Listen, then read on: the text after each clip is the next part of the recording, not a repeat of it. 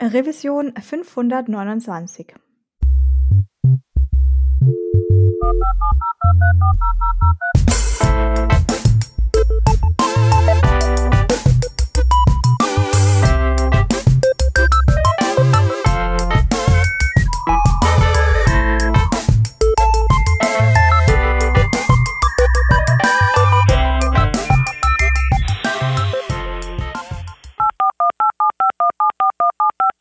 Diese Revision von Working Draft wird euch präsentiert von Hörerinnen und Hörern wie euch. Auf patreon.com slash workingdraft könnt ihr uns ein paar Euro in den Hut werfen. Aus euren Beiträgen und unseren gelegentlichen Werbeeinnahmen bezahlen wir allerlei teure Software-Abos und das Honorar unserer Audioproducerin. Wenn ihr euch auch beteiligen wollt, könnt ihr das unter patreon.com slash workingdraft sehr gerne machen. Wir danken euch tausendfach für die Unterstützung und fürs weitere Zuhören. Hallo, Willkommen beim Working Draft. Wir sind heute zu zweit insgesamt. Mitgebracht habe ich den Nick. Hallo. Hallo. Und ich, die Vanessa, bin am Start. Und zwar habe ich letztens, wollte ich über das Thema Schätzen äh, reden, so im Bereich von Scrum-Schätzungen und äh, so Ticket-Schätzen. Und habe den Nick angesprochen, ob er nicht wieder da mit uns sprechen wollte.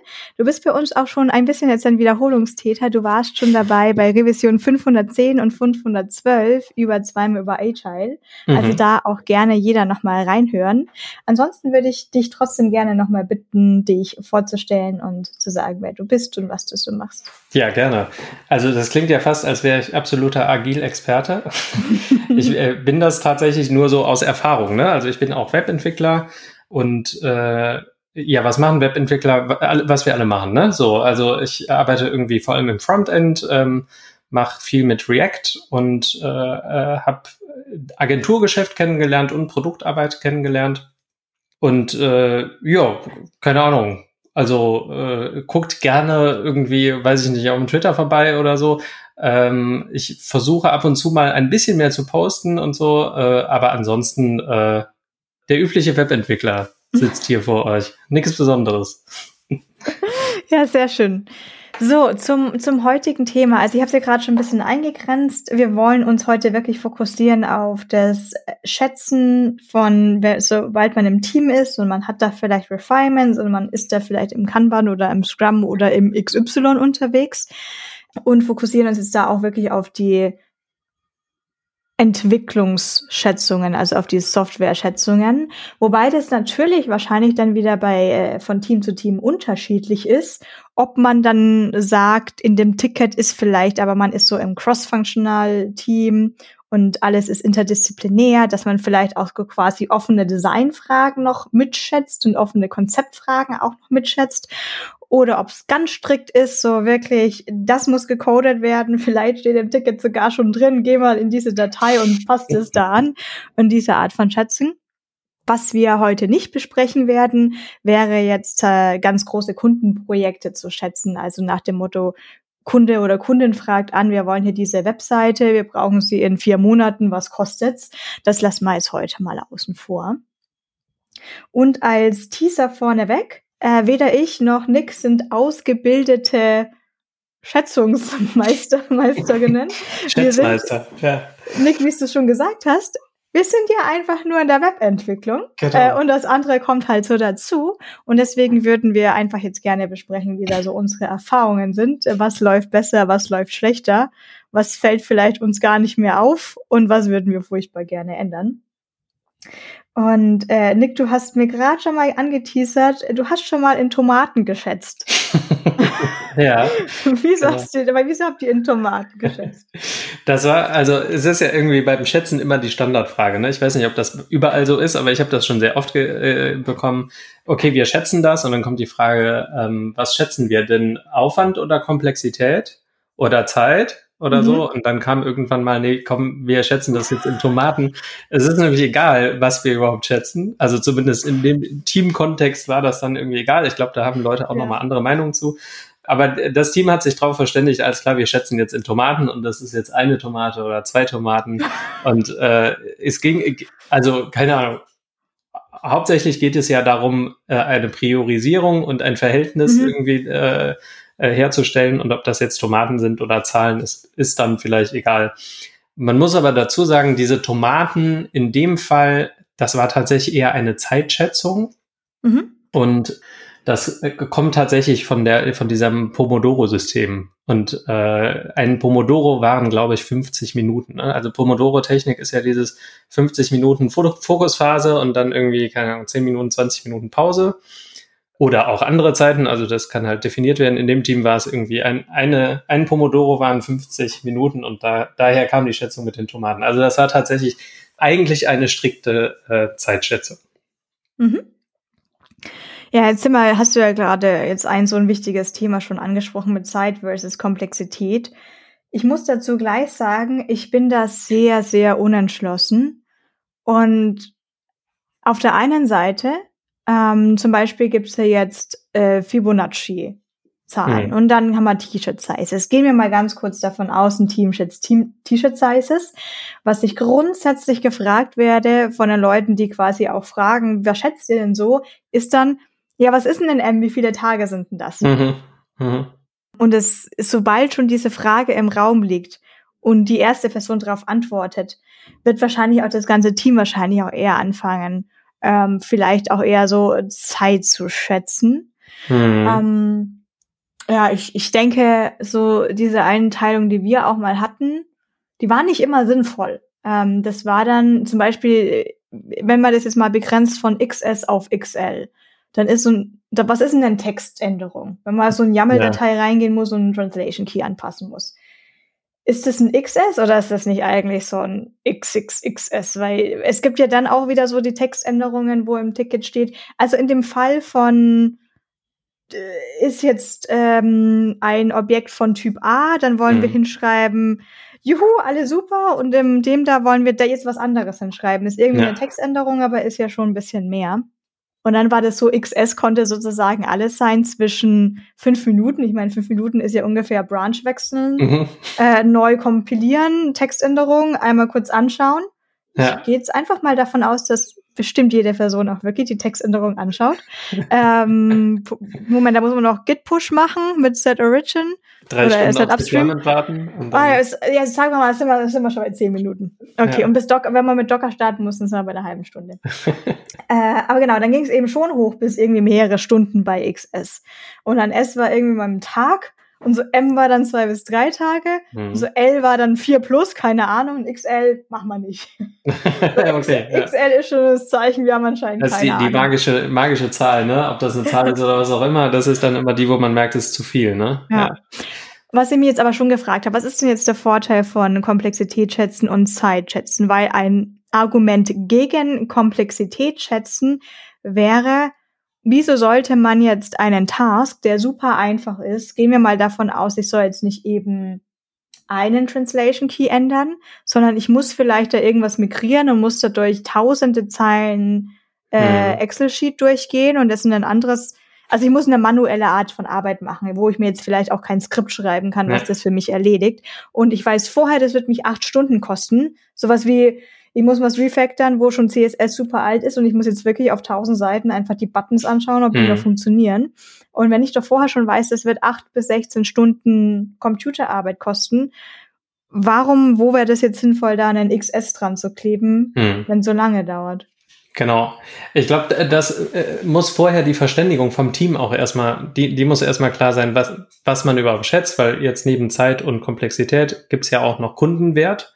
Also so Value, ne? Mhm. Das ist ja auch keine dumme Idee, das zu schätzen, gerade was die Priorisierung des Back Backlogs angeht. Ne? Wenn du jetzt ja. irgendwie als äh, Product Ownerin da, da stehst und sagst irgendwie, ähm, ich habe verschiedene Features in meinem Backlog und will mal gucken, was bringt eigentlich den meisten Value für meine Kunden am Ende, äh, dann, dann ist das, glaube ich, eine ziemlich kluge Kennzahl. Und dann kann das natürlich sein, dass eine Aufgabe sehr viel Aufwand ist oder sehr, sehr lange dauert, aber trotzdem nur relativ wenig Value bringt und andersrum. Ne?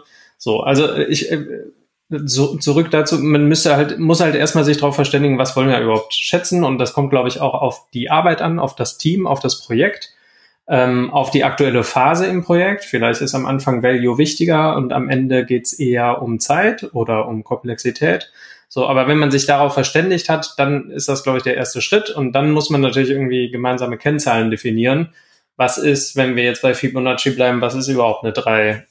Ich habe mal in einem Team gearbeitet, die haben einfach gesagt, Bugfixes sind für uns eine 3. So, und dann gibt's irgendwie was, was weniger Arbeit ist und was mehr Arbeit ist. Aber bei Bugs wissen wir es eigentlich nicht, wie viel Arbeit das ist. Deswegen sagen wir mhm. einfach drei. so. das kann natürlich irgendwie nach hinten losgehen, aber am Ende ist es vielleicht auch gar nicht so wichtig, weil Bugs müssen sowieso gefixt werden. Ne? Also das ja. spielt für die Priorisierung keine Rolle. Ähm, und, und dann kommt drauf an, was ist eigentlich, was wird mit den Zahlen gemacht. Ne? Wenn du irgendwie einen Kunden-Value äh, schätzt, dann ist vielleicht gerade in so einer Agenturarbeit äh, mit einer, mit einer regelmäßigen Kundenbeziehung irgendwie wichtig, dass man sagt, wir schaffen es jeden Sprint dasselbe Value zu liefern. Ne, so mhm. insgesamt. Wir schaffen insgesamt, keine Ahnung, bei einem Team von irgendwie acht Leuten oder so, einen Value von 50 oder so. Und, und dann die einzelnen Stories sind halt irgendwas zwischen drei und acht oder maximal dann irgendwie, keine Ahnung, ein bisschen höher oder so. Aber da, das irgendwie als Orientierungszahl. Das kann man so machen, ne? und, und ich glaube, das machen auch viele. Ich persönlich finde das aber auch ein bisschen schwierig, weil das ja dann auch so eine Metrik ist, die als KPI nachher gemessen wird. So. Und äh, die kann man ja manipulieren. Ne? Man kann ja dann irgendwie, wenn man bei der Schätzung weiß, wir wollen irgendwie so auf 50 kommen fürs Sprint Planning, mhm. äh, dann sagt man halt, ja, okay, das ist jetzt aber doch irgendwie eine 8. Das ist keine 5. So, mhm. damit man irgendwie weniger zu tun hat und sich mehr konzentrieren kann auf diese Dinge. Also da, äh, da ist die Manipulation quasi schon automatisch mit drin. So, mhm. ähm, man muss da irgendwie, glaube ich, auch ehrlich, ehrlich sein. Also, ja, keine Ahnung. Was war eigentlich die Frage? Das, die Frage war Komplexität versus Zeit. Ja, ja. Äh, wir, wir, haben jetzt quasi schon so ein bisschen gesprochen, was auch teilweise gegen Komplexität schätzen kann. Mhm. Und dann wäre die Frage, was spricht denn aber dafür, Komplexität zu setzen anstatt von Zeit? Mhm. Ich finde, äh, Komplexität ist eigentlich eine coole Metrik, um, ähm, um zu gucken, wie viele Sachen können auch gleichzeitig bearbeitet werden, weil tendenziell ist es so komplexe Stories, da brauchst du vielleicht auch mehrere Leute für mhm. und musst vielleicht auch mehr interdisziplinär arbeiten, während jetzt niedrig komplexe Sachen auch mal schnell so weggearbeitet werden können alleine. Äh, also das ist vielleicht für die Verständigung eine ganz gute Zahl, um auch als Team zu überlegen, wie gehen wir an diese Arbeiten ran. Ne? Packt man das mhm. irgendwie auf seine Liste für den Nachmittag oder packt man das irgendwie, äh, will man das nochmal im Daily irgendwie kurz äh, rekapitulieren und dann sagen, wir, wir machen das jetzt zusammen den Vormittag oder sowas. Dafür finde ich das eine ganz hilfreiche Zahl, ja. Bei einer Zeitgeschichte ist natürlich immer die Frage, wenn du jetzt eine, eine strikte Deadline hast, dann guckst du, wie, wie viel schaffe ich bis dahin und wie viel muss ich schaffen, ne? dann ist das wieder sinnvoll. Aber wie gesagt, für mich kommt das irgendwie so ein bisschen auch auf die äh, Phase des Produkts an und auf die aktuelle Arbeit. Ja, ich denke, du hast gerade für mich den wichtigsten Grund genannt, warum man die Komplexität zumindest nicht vergessen sollte, mhm. wenn man jetzt selber ein ganz großer Zeitschätzungsfan ist. Ich möchte sicherlich niemanden ausreden, dass man Komplexität schätzen muss. Ich würde das jetzt jedem offen lassen, wie man sich jetzt besser fühlt. Und ich glaube, für mhm. viele funktioniert es mit der Zeit eigentlich auch ganz gut. Ich kenne das aber äh, auch, wenn ich irgendwo sehe, dass in einem Team jetzt zum Beispiel zwei höhere Werte reinkommen. Ob das jetzt T-Shirt-Size ist oder Zahlen sind, ist ja egal. Und genau, was du gerade gemeint hast mit, vielleicht muss man dann aber auch von den anderen Leuten wieder mehr Input reinfordern oder mhm. vielleicht ist das, und da gibt es dann noch offene Fragen. So, vielleicht weiß, vielleicht ist es so hochgeschätzt, wenn man vorher schon wusste, da gibt es noch Besprechungsbedarf. Ja. Ähm, und ich glaube, man darf echt nicht unterschätzen, was dieser Overhead ist. So, hm. Auch sollten alle Leute sofort antworten. Hm. Und auch wenn da viele erfahrene Menschen mit dem Team sind, die sagen, hey, mit Context-Switches ist jetzt eigentlich nicht mein großes Problem. Karl, lass hm. uns das kurz besprechen. Auf der anderen Seite hatte ich selber einfach mal Tasks, das ging einfach boom, boom, boom, boom, boom. Die waren klar, die waren klar, die waren boom, boom, boom. Ja, ja. Und wenn mich da jemand auch was anderes gefragt hat, der war das auch einfach, es war halt ja. extrem einfach.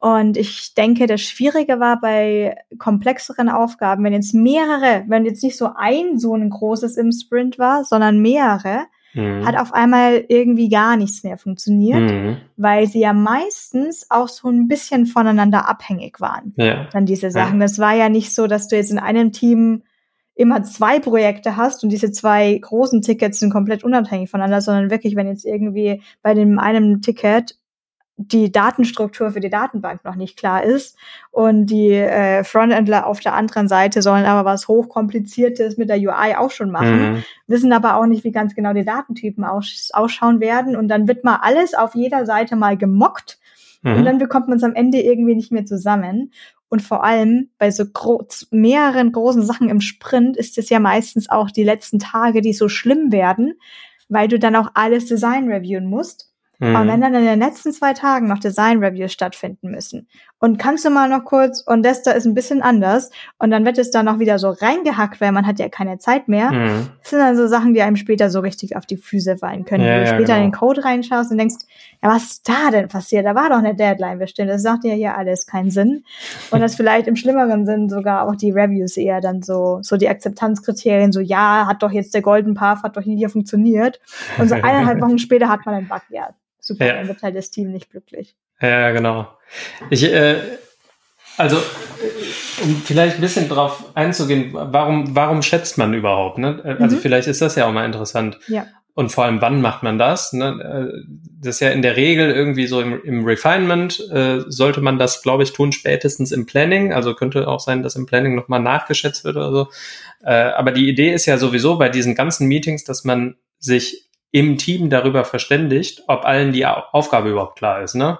Und ob es vielleicht auch Leute gibt, die da noch ein Stake drin haben. Also ist das jetzt was, was wir kopieren? Äh, ein Beispiel, wir müssen da irgendwie noch einen Login-Button basteln und so. Könnte sein, okay, wir nehmen irgendwie einen Button aus dem Designsystem und packen den da rein. Könnte aber auch sein, dass Design UX sagt, ja, keine Ahnung, der muss aber irgendwie anders sein. So, mhm. da müssen wir auch nochmal mit rein. So, und, und wenn man so eine ähm, so, ein, so ein Fall jetzt hätte, hätte jetzt vielleicht irgendwie die Entwicklerin gesagt, alles klar, das ist überhaupt nicht komplex, äh, habe ich schnell gebaut. Und Design sagt aber, nee, das ist super komplex, weil wir müssen da erstmal auch Research betreiben oder was auch immer. So. Und, und genau darum geht es ja, dass man sich verständigt, dass alle die gleiche Idee von einer Story haben am Ende, bevor sie überhaupt in den Sprint gezogen wird. So, und, und dann muss man eben gucken, welche Zahl ist die sinnvollste. Und da kann es natürlich schon sein, dass die, die Komplexität tatsächlich eine sinnvolle Zahl ist, um, um diese Verständigung zu gewährleisten. Ich weiß nicht, ob du dieses, äh, ich weiß nicht, wie man das ausspricht, dieses Cinefin-Framework kennst, mhm. diese ähm, Geschichte zwischen einfach, komplex, kompliziert und chaotisch. So, und, und das ist irgendwie, also so eine Matrix, und unten hast du dann die Dynamik irgendwie von gering bis hoch.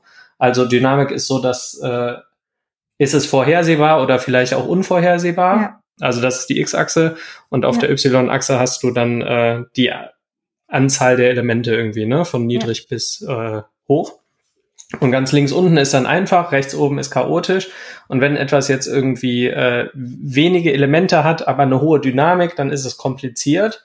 Und wenn etwas viele Elemente hat, aber relativ vorhersehbar ist, dann ist es halt nur komplex. So. Ja. Und, und wenn man irgendwie so dieses versucht, die, die Aufgaben da auch mit einzusortieren, dann äh, hat man, glaube ich, als Team auch gemeinsam ein relativ gutes Gefühl darüber, ähm, worum es überhaupt geht.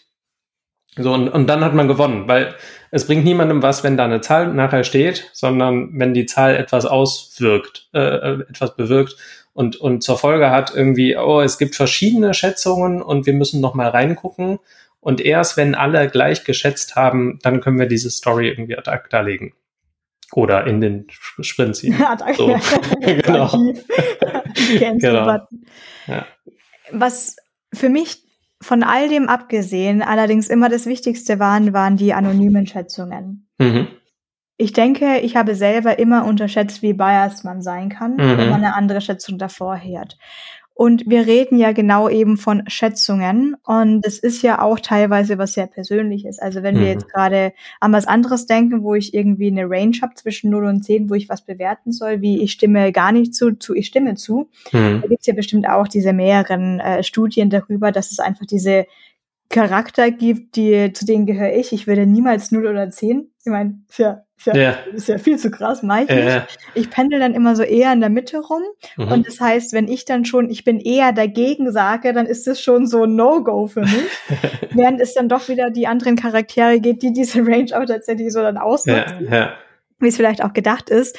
Und ähm, da muss man auch vielleicht auch wirklich auch im Team mal versuchen, das Team kennenzulernen. Da gibt's bestimmt mhm. Scrum Master kennen so bestimmt irgendwelche Methoden, wie man da so rauskitzeln kann, wie die Leute ticken. Das ja. ist doch bestimmt, bevor jetzt irgendwie alle dafür wochenlang schätzen und so ein bisschen diskutieren, warum, warum jetzt so hoch, ja, äh, ja. doch mal verstehen wollten, vielleicht bezieht Entwickler Nummer eins ja tatsächlich so dieses Testing und äh, Deployment-Zeiten und Review-Zeiten schon mit rein. Ja. Und Entwicklerin Nummer zwei sagt, ja, aber ich schätze ja halt, wie lange ich code, bis ich es in Pull-Request gebe. Mhm, und das mhm. ist ja das, das sind das, das ist ja quasi die Hälfte gefühlt normalerweise. Ja, ja, Und vielleicht muss man halt wirklich, bevor man in so einem Meeting dann da das Diskutieren anfängt, mal im Team so eine kurze Dreiviertelstunde Session machen, zu fragen, genau. wie ihr eigentlich überhaupt? Ja, ja. Und spätestens vielleicht einfach in der Retro oder genau einfach die Retro mal dafür nutzen. Ja, man muss genau. ja nicht immer, man muss ja nicht immer drüber sprechen, was lief gut, was lief schlecht.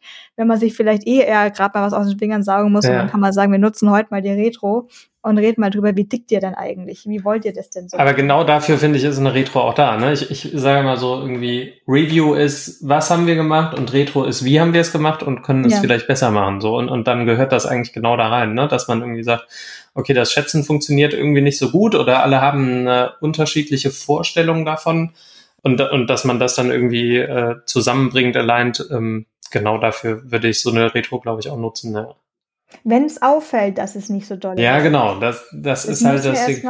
Aber äh, kann es überhaupt sein, dass es nicht auffällt? Weil, also rein theoretisch müsste es ja auffallen. Ne? Äh, du hast irgendwie äh, eine Story, die hast du relativ niedrig geschätzt, ziehst sie mit in den Sprint rein und äh, die wird nicht fertig.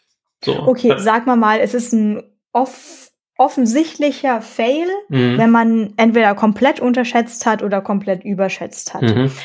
Sachen, die vielleicht trotzdem nicht funktionieren, aber nicht so offensichtlich sind, würde ich so bezeichnen. Ich habe jetzt zwei Beispiele. Beispiel Nummer eins. Die Leute machen Schätzungen, mhm. dann kommen vielleicht so zwei große Tickets raus und sie werden trotzdem einfach in den Sprint genommen, obwohl mhm. du dann quasi nur zwei Tickets hast, aber ein Team von sechs Leuten. Mhm. Dann müssen die sich irgendwie arrangieren. Vielleicht ist es super, sollte man aber mal ansprechen, ob das wirklich super ist, ja. weil dann hat man ja diese XX, XS-Task zum Zeitfüllen, zum mhm. Morgenkaffee, hat man ja dann gar nicht dabei. Das heißt, vielleicht verliert man da einiges sogar auf dem Weg. Mhm. Und Problem Nummer zwei fände ich, wenn man jetzt eben Sachen zu, das, na, es ist vielleicht 2a und 2b, wenn man jetzt quasi unterschätzt, mhm. aber es nicht auffällt, weil dann kommt man so in den Rumgurke-Modus und mhm. macht es nicht fertig. Mhm. Und äh, 2b dann quasi, äh, man macht es jetzt auf Biegen und Brechen macht aber dabei einiges kaputt.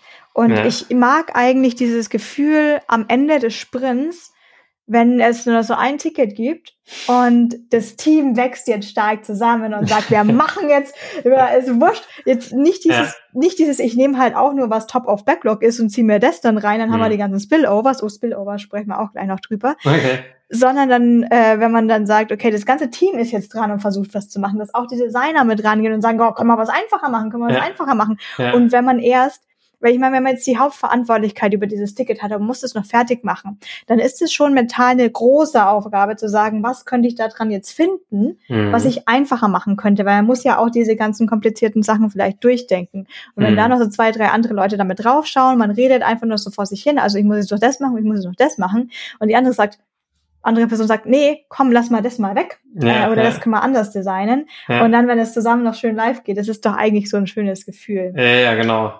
Ja, ich weiß nicht, ähm, du hast eben, glaube ich, irgendwie was gesagt von wegen, wer schätzt überhaupt? Mhm. Sollen wir da irgendwie mal drüber reden? Weil das finde ich auch noch spannend. Irgendwie, ich glaube, es gibt Teams, wo bestimmte Stories nur von bestimmten, ich sag jetzt mal Gewerken, ne? Also ein Gewerk ist irgendwie Design oder Entwicklung ja. oder sonst was, äh, wo irgendwie, okay, das ist eine technische Story, das schätzt jetzt irgendwie nur ähm, die Technikabteilung. So. Ja. Findest du das gut? Warte, ich kann jetzt weder Ja noch Nein sagen. Ja. Ich habe auf jeden Fall Gründe dafür und Gründe dagegen. Mhm. Gründe dafür sind, ich glaube, dass es allen Leuten so ein Ticken leichter fällt und vielleicht es nicht so ein ganz so ein stressiger Alltag sein könnte. Gerade wenn man vielleicht sowieso nicht so lange mieten und so lange sprechen will und gerade wenn man doch sowieso eigentlich nur seinen Code mhm. schreiben möchte. Mhm. Und bei Designern, Designerinnen habe ich dann eben auch schon gehört, ja, wir können das ja nicht technisch setzen, wir wissen ja gar nicht, wie kompliziert es für euch ja. wird. Und für mich im Design fällt es natürlich auf der anderen Seite auch genauso schwer, mir das mhm. vorzustellen. Ich denke, der Trade-off davon ist, ist, dass man aber dieses ganze Cross-Functional da einfach verliert, weil ich glaube, sobald man jetzt sagt, das ist was Technisches, das ist was Design, geht man halt auch sehr schnell in diese Richtung von, es gibt ein Designboard, es gibt Design-Tickets mhm. und es gibt ein Techie-Board und es gibt mhm. Techie-Tickets. Mhm. Und dann ist man so wieder in seinem Wasserfall-Agile, ja. wo halt doch das Design vorher schon ganz klar ja, steht. Ja. Und dann muss man sich vielleicht auch wieder so ein bisschen arrangieren, dass es genügend Syncs ist, glaube ich, das Wort dafür. Ja. Äh, Syncs gibt äh, zwischen Design und äh, Entwicklern und Produktmanagement. Ja, ja. Um so früh wie möglich die Designs zu sehen. Und mit so ja. früh wie möglich Designs zu sehen, meine ich einen Text. Da hat jemand mal Textblöcke mit drei Pfeilen gebaut. Ja. Dann kann man schon mal drüber sprechen, um zu sagen, check mal nicht. Funktioniert ja, ja, nicht. Genau. Ähm, und genauso aber auch später im UI-Design. Ähm, dass auch da schon mal früh genug drüber gesprochen wird. Erstens, um zu verhindern, dass jemand was falsch implementiert, weil man mhm. einmal nicht gecheckt hat, dass das anders gehört. Aber auch da lässt sich ja noch mal viel machen. Ich hatte jetzt gerade letzte Woche ein Beispiel. Ähm, war eben auch ein bisschen ein größeres Ticket, wo ich dann gar nicht so ganz genau auf diese UI schauen konnte beim mhm. Refinement, weil ich war dann zu sehr auf äh, JavaScript-Logik und sowas konzentriert. Ja, ja. Und da, das, da, da ist eine Seite, die hat eine Navigation. Und in dieser Hauptseite war dann nochmal eine Sub-Navigation. Und technisch gesehen wäre es äh, sehr kompliziert gewesen, da jetzt quasi wieder echte Links draus zu bauen bei dieser okay. Sub-Navigation. Hm. Kompliziert dann, oder komplex? Nee, kompliziert. Okay, ja. Kompliziert. Äh, da hätte man sich quasi neues Client-Side-Routing ja. ausdenken müssen. Ja. Okay, wäre wow. natürlich möglich ja. gewesen. Mm, ja, weil das dann quasi auch so ein wiederverwendbares Modul gewesen wäre, wäre vielleicht auch mal eingesetzt worden, wo es noch gar kein Client-Side-Routing ja. gegeben hätte. Und dann habe ich aber weiter drüber nachgedacht. Es war so ähm, Editiermodus und Preview-Modus. Mhm. Und das habe ich mir gedacht, aber wenn ich, ich könnte es ja jetzt als Button bauen, dann machen wir halt keinen Link. Aber wie frustrierend wäre das, wenn ich da versuche, einen Rechtsklick drauf zu machen und es macht mir nicht den Link auf. Und dann erwarte ich doch, dass ich so einen shareable Link habe, den ich ja. verschicken kann und dann komme ich ja trotzdem nur zum Edit-Mode. Das gefällt ja. mir nicht. Und dann habe ich auch so gedacht, im Moment, ist das nicht eigentlich ein Toggle? Toggle ich hier, weil ich, meine ganzen Daten ja. habe ich, toggle ich nicht eigentlich von Edit und Preview? Ja, und dann stelle ich die Frage ja. und stelle dazu, also wir können jetzt Routing machen, gib mir drei Tage Zeit. Haben wir ja ein bisschen mit eingeplant, haben ja ein L gemacht. Oder äh, machen wir mal einen Toggle es klingt irgendwie viel sinnvoller. Und dann war aber ja. auch wieder, dann meine ich, dass, wenn es dann funktioniert, dann war das ja. ganze Team sofort mit im Slack und es war innerhalb von sechs Minuten, glaube ich, geklärt. Okay, dann habe ich, äh, hab ich Martin, meinen Designer, ange, angehaddelt und habe gesagt, ich brauche einen Toggle. Wir haben nur einen falschen Toggle. Wir haben so einen Toggle, aber ich brauche einen anderen Toggle. Dann sind wir kurz auf die Suche gegangen, so ein bisschen bei Tailwind UI und haben tatsächlich jetzt von Tailwind UI diesen Preview und Code Ach, okay. ein bisschen ah, kopiert. Und dann war die Sache gegessen. Und dann war das, hat so ja. viel Spaß gemacht dann. Ja. Aber was hast du mir jetzt ursprünglich gefragt? Das habe ich jetzt leider vergessen. Ähm, ob äh, Stories quasi nur von einzelnen Gewerken geschätzt ja, werden sollen, wenn sie so wirken, als ob sie nur von einem abgearbeitet werden müssen. Aber das wäre wär jetzt genau ein gutes Beispiel irgendwie, ne? Was vielleicht erstmal wirkt wie, wie eine technische Story und am Ende stellt sich raus, da sind aber ganz viele Sachen dran ähm, beteiligt oder sollten zumindest dran beteiligt sein. Also wenn sowas passiert, wie jetzt in dem Fall, irgendwie alle sind auf einmal im Slack und es gibt sogar noch einen Huddle, der irgendwie interdisziplinär ist oder so, dann hat ja irgendwie das ganze äh, Ding schon funktioniert, ne? Und ja. äh, dann macht sich vielleicht noch jemand Gedanken darüber, äh, ist das überhaupt accessible oder nicht, äh, wenn das ein Button oder ein Link oder ein Toggle oder was auch immer ist. Und so, äh, und genau so wollen wir ja eigentlich arbeiten. Ähm, und äh, genau, also meine Meinung ist halt, auch wenn das manchmal nervig ist für das scheinbar nicht beteiligte Gewerk, eine Story zu schätzen, wovon man auch gar keine Ahnung hat, habe ich aber schon erlebt, dass es relativ sinnvoll ist, ne? Weil, mhm. weil äh, wir erwarten ja auch zum Beispiel von irgendwie Product Ownern, dass die das tun. Dass die mhm. irgendwie, obwohl sie ja nicht die, die fachlichen Experten sind, äh, einschätzen können, ob das jetzt für die Techies eine, eine 5 ist oder eine 3 oder eine 8 und genauso einschätzen können, ob das für die Designer die und die Zahl ist. So. Und warum sollen nicht auch DesignerInnen ähm, das für Techies schätzen und andersrum. So, weil, weil dann da kann ja sowas passieren wie, hä, wieso dauert denn das jetzt so lange? Mhm. So, ne? Und das ist ja genau die richtige Frage, weil dann kann man sagen, ja, aus dem und dem und dem Grund. Und ab diesem Moment weiß das andere Gewerk, was da überhaupt hintersteckt. Und, und genau dafür sind ja auch so Meetings da, dass man nicht irgendwie einfach davon ausgeht, das, was ich hier sehe, ist irgendwie das, was ich abarbeite, sondern ich weiß auch, was, wie es überhaupt dazu gekommen ist und welche Implikationen das hat, hätte, wenn ich das jetzt ändere. Ja. Ich denke, es kann auch funktionieren, wenn die anderen Leute nicht unbedingt mitschätzen, aber mitdenken. Hm. Es hört halt auf, wenn dann jemand drin sitzt und geistig abschaltet, ja, weil ja. ich muss ja gerade nicht mitmachen. Aber du hast gerade dieses gute Beispiel genannt. Wenn dann ein mitdenkender Mensch dabei ist und dann an der richtigen Stelle fragt, ja, aber warum? Mhm. Und man sagt, Manchmal gibt es Sachen, wo man sagen muss, wir haben noch kein Client-Side Routing, wir müssen das jetzt einmalig mhm. aufsetzen, das wird jetzt immer hier mitziehen, wir machen, wir bereden jetzt schon zum dritten Mal die Sache, mhm. wir machen das jetzt einfach mal, dann ist es auch meistens, ja, okay, dann dauert es jetzt mal eine Woche ja. Setup oder sowas. Ja. An anderer Stelle habe ich bestimmt schon, mir fällt leider gerade kein aktuelles Beispiel ein, keine aktuelle Situation, schon oft dann gemeint, ja, wegen der und der Sache. Mhm. Und die mir halt so klar war. Ich hätte vielleicht an der Stelle auch schon vorher besser äh, herausbringen sollen, ähm, dass das jetzt wegen dieser Kleinigkeit eine ganz anderer Aufwand ist, weil er für mich so offensichtlich war, für andere aber eben einfach nicht. Ja. Und dann so, ach so, ja, wir müssen das ja gar nicht so machen, wir können das mhm. ja abändern, Problem ja. gelöst. Ja. Und es kommt natürlich nochmal deutlich stärker raus, wie du meinst, wenn halt andere Leute auch mitschätzen. Und ehrlich mhm. gesagt, Vielleicht ist, ist man da so ein bisschen blockiert, weil das Meeting soll ja auch schnell wieder aus sein und wir haben ja alle noch was zu tun und wir wollen da jetzt nicht so lange rumtun. Es ist aber so ein bisschen wie bei den Tomaten manchmal wird es auch schneller und manchmal wird es auch wirklich lustig. Also ich weiß, wir haben auch mal für das Backend mitgeschätzt und wenn da so richtig die Sachen auseinanderdriften, dann ja. kommen halt auch wieder solche Späße wie, ja, wir machen doch Rails, da braucht man nur dieses eine Kommando, ist doch schon fertig. und so, wenn, wenn man dann ja. aus einer anderen Programmiersprache, ja. Programmierbereich kommt, so, hä, wieso ist das nicht äh, super kompliziert und andersrum genauso. Also je merkwürdiger das CSS vom Design her wird, da gehen bei uns dann die Backendler mit so, XXXXL, äh, wo wir dann sagen, nee, wir müssen ja doch nicht mehr den Intake Explorer ja. unterstützen. Das, das haben genau, wir schon. Genau, ja. Nee, aber genau, das, das finde ich halt spannend, dass man es ermöglicht, dass in solchen Meetings es dazu kommt, dass die Gewerke sich miteinander verständigen und voneinander lernen, ne? Und so ein bisschen über den Tellerrand gucken und ähm, gucken, was da überhaupt hintersteckt. Ja. Ich finde es ähm, so ein bisschen noch mal zum Thema, was ist eigentlich so quasi falsch schätzen? Und da finde ich so ein bisschen spannend, das erinnert mich so an das Thema, kann man eigentlich falsch testen?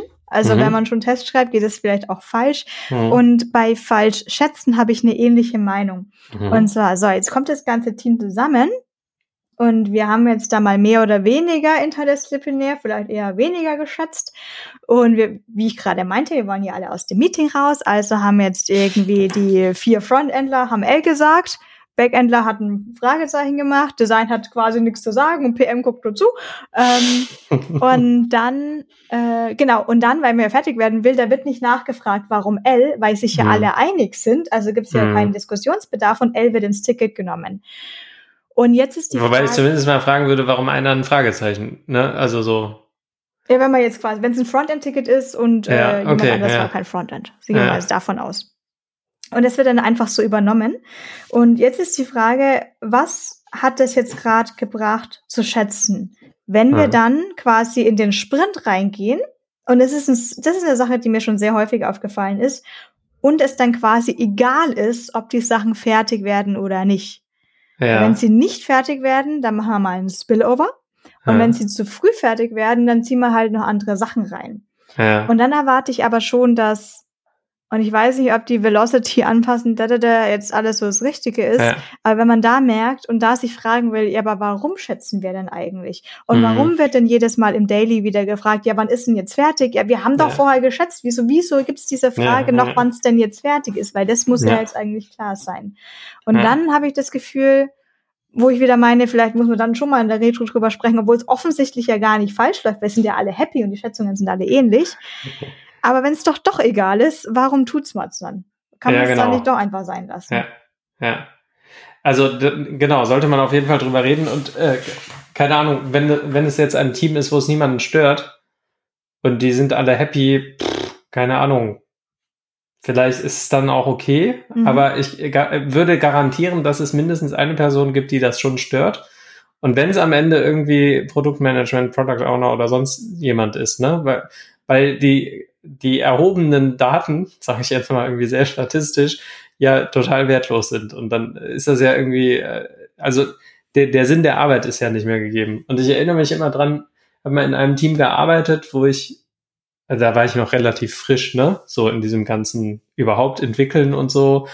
Und dann habe ich äh, relativ sorgenvoll mich an einen anderen Entwickler gewandt und, und so gesagt, oh je, wir werden gar nicht fertig. Und der sagte dann so, ja, aber das ist doch nicht mein Problem. So, Mhm. das, das fand ich so, also da denke ich oft dran zurück, weil ich denke, ja, eigentlich ist es schon dein Problem. Und also genauso wie es mein Problem ist, ist es nämlich unser aller Problem. So. Und, und wenn du aber eine Attitüde an den Tag legst, wo das nicht mehr dein Problem ist, dann ist ja ganz grundsätzlich irgendwie was falsch, ne? Weil wir schätzen ja nicht für den PO, wir schätzen nicht für keine Ahnung wen, den Kunden oder sonst wen, sondern wir schätzen ja, wie ich finde, um uns selber zu verständigen darüber, wie aufwendig oder komplex oder was auch immer etwas ist und was überhaupt in einer Story drin steckt. Und äh, um nicht zu vergessen, dass man vielleicht bei der Story XY auch mal Gewerk Z einschaltet. So. Ne? Also da, genau das ist halt eigentlich der ganze Sinn der Sache. Ja. Das ist korrekt. Ich glaube, das ist jetzt so das, was du gerade beschrieben hast, dieses Gegenteil von am Ende kommt nochmal das ganze Team zusammen und versucht es Mhm. halt dann live zu bringen. Hm. Und das ist doch eigentlich auch das, was dann in der, was dann halt einfach, was da, was es dann schön macht, dieses äh, gemeinsame Erle- Erfolgserlebnis. Ja, ja. Der Punkt ist aber auch gut, dass jetzt jemand sagt, ja, äh, ist ja nicht mein Problem. Ich glaube, wir können jetzt nicht davon ausgehen, dass jeder hier im Paradies-Team immer arbeitet, wo Ja, alle ja. happy deppy und äh, mitdenkend und beste Firma aller Welt und so weiter ist. Ja. Es ist halt vielleicht nicht unbedingt immer die Realität. Und jetzt ist die Frage, die ich als nächstes stellen würde. Denkst du, von deinem Gefühl, von deinen Erfahrungen her, dass Stories vom ganzen Team oder von einer Person, wie auch immer, eher unterschätzt oder eher überschätzt oder eher richtig geschätzt werden? So ganz generell geantwortet. Ganz generell geantwortet. Mhm. Ist das nicht typ, Typsache? Und alternativ ähm, von dir ausgehend. Ja. Also ich, ich bin, glaube ich, ein Typ, der eher die Sachen unterschätzt, weil ich auch gerne viele verschiedene Dinge bearbeite und auch gerne sehe, dass das Produkt weiterkommt und Mhm. Dann irgendwann in so einen Stressmodus verfalle und denke, ach, Kacke, das muss ja jetzt irgendwie alles fertig werden.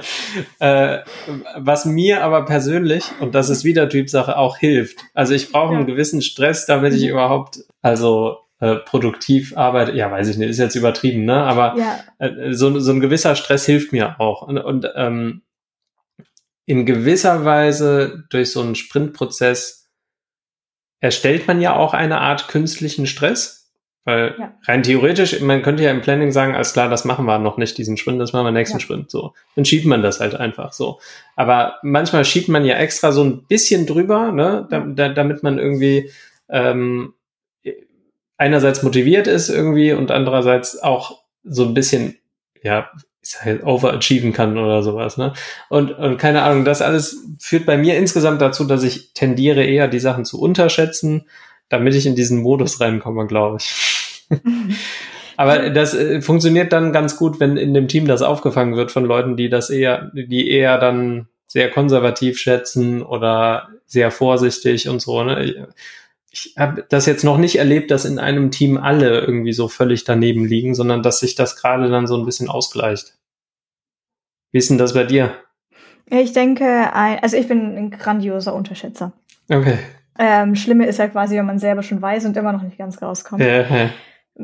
Der positive Aspekt ist bei mir ähnlich. Du hast es ja gerade so gesagt, mit um dann irgendwie ähm, was hast du gemeint mit dann, um dann gut, nicht gut zu arbeiten, sondern äh, motiviert zu sein, irgendwie so ein bisschen das Stresslevel hochzukriegen. Ja. ja ich würde es mal so umschreiben, wie um dann quasi effizient ans Ziel zu kommen. Ja, ja. Weil man muss ja auch es wird ja schon mal besser, wenn man die Codebase schon mal da gut kennt, in dem, für die man schätzt. Mhm. Und dann weiß man ja bei manchen Sachen schon vorher, ei, ei, ei, da ist da, das wird da ein bisschen aus diesen, diesen Gründen ist es da eine andere Sache und das andere ist vielleicht komplett losgelöst von allem anderen mhm. und ist komplett easy peasy. Und egal wie gut man die eigene Codebase kennt, manchmal kommt man dann doch in die Datei rein und denkt sich, ach nee, Quatsch, das war ja, das war ja Blödsinn. Hätte ich im Refinement ja. doch nochmal genauer nachschauen ja. sollen. Und das passiert mir quasi dauernd so ein bisschen, ähm, ja. dass mir dann ja. nochmal was auffällt. Und was ich einmal gelernt habe, ähm, beim Zuschauen von erfahrenen Menschen und was, wo ich da wirklich viel durch nur paar Minuten Zuschauen gelernt habe, mhm. ist, wie gut manche Leute manche Codezeilen komplett ausblenden können. Mhm. Damit meine ich nicht, dass man einfach nur neuen Code einfach draufhacken soll und mhm. sagen, ähnlich dieses, wie du vorhin gemeint hast, diese Attitude, die an den Tag bringt, ist ja nicht mein Problem. Task mhm. fertig, ich gehe mal einen Kaffee holen, tschüss. Ja. Sondern, dass ich mich auch da drin verstricke, mir zu denken, das könnte ich noch, jenes könnte ich noch, hier könnte ich noch, da mhm. könnte ich mhm. noch.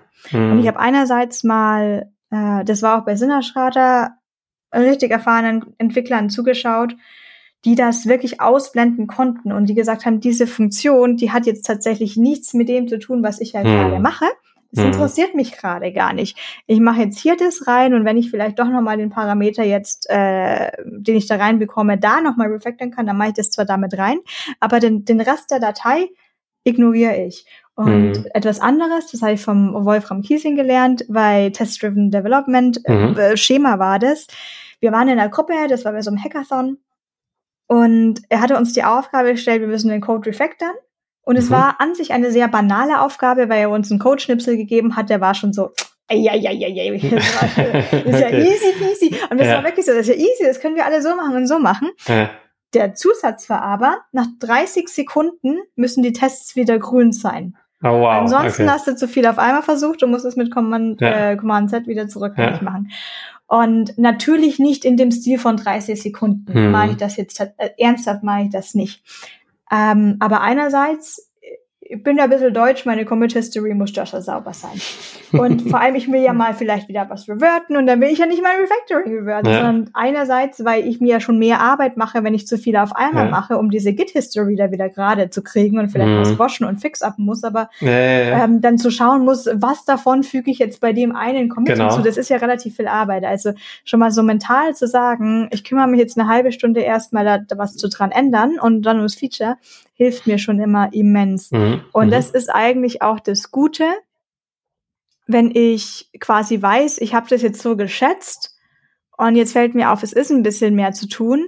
Und ist es jetzt wirklich so krass, dass ich sagen muss im Daily, wir haben hier ein Problem und das kann ich nicht tun, das, das müssen wir abbrechen, das müssen mhm. wir anders machen. Wir müssen es vielleicht am besten gar nicht machen oder wir schieben jetzt was anderes raus. Mhm das so oft tritt das jetzt aber tatsächlich auch wirklich ja. nicht auf. Ja, es ist schon eher dieses, dass ich mich dann selber zusammenreiße und sage, ich erstelle dafür ein weiteres Ticket. Ich sage Bescheid, hey Leute, ich könnte das jetzt machen, aber wir würden im Sprint nicht fertig werden oder es wäre sehr wieder risikohaft oder es wieder stressig. Schauen wir einfach und dann braucht man wieder ein Vertrauen zum Team, mhm. dass wir das aber trotzdem bald machen. Zumindest ja gut, man, ich bin auch dagegen, dass man refactort, um zu refactoren. Mhm. Ähm, aber dass man sagt, wir schreiben das hier mal irgendwie prägnant auf, so dass wir das alle später wieder finden, dass wenn wir jetzt wieder an diesem Feature was machen wollen, dass wir wissen, da ist noch dieses Ticket. Ja. Und das irgendwie ja. damit so ein Projekt aufnehmen können, so wissen, wir müssten das vorher noch mit reinziehen. Und oft ist es ja dann trotzdem auch nur so eine, so eine Tagesaufgabe. Mhm. Genau. Ja, ich meine, was du, beschreibst ja im Prinzip Tech Debt, ne? So, wenn man so will. Mhm. Irgendwie, ich weiß, ob wir beim letzten Mal da auch schon irgendwie so in diese Richtung drüber gesprochen hatten, aber ich finde das genau richtig, dass man dann irgendwie sagt, alles klar, das hat jetzt nicht mit dem Scope meiner aktuellen Aufgabe zu tun, aber ich ignoriere das nicht, sondern ich äh, schreibe das irgendwo auf. In, weiß ich nicht, vielleicht gibt es irgendwo eine Spalte im Trello oder sonst was, die Tech-Debt heißt und die, die, guckt man regelmäßig durch dann im, im, äh, im Refinement oder auch im Planning, ja. damit es nicht verloren geht.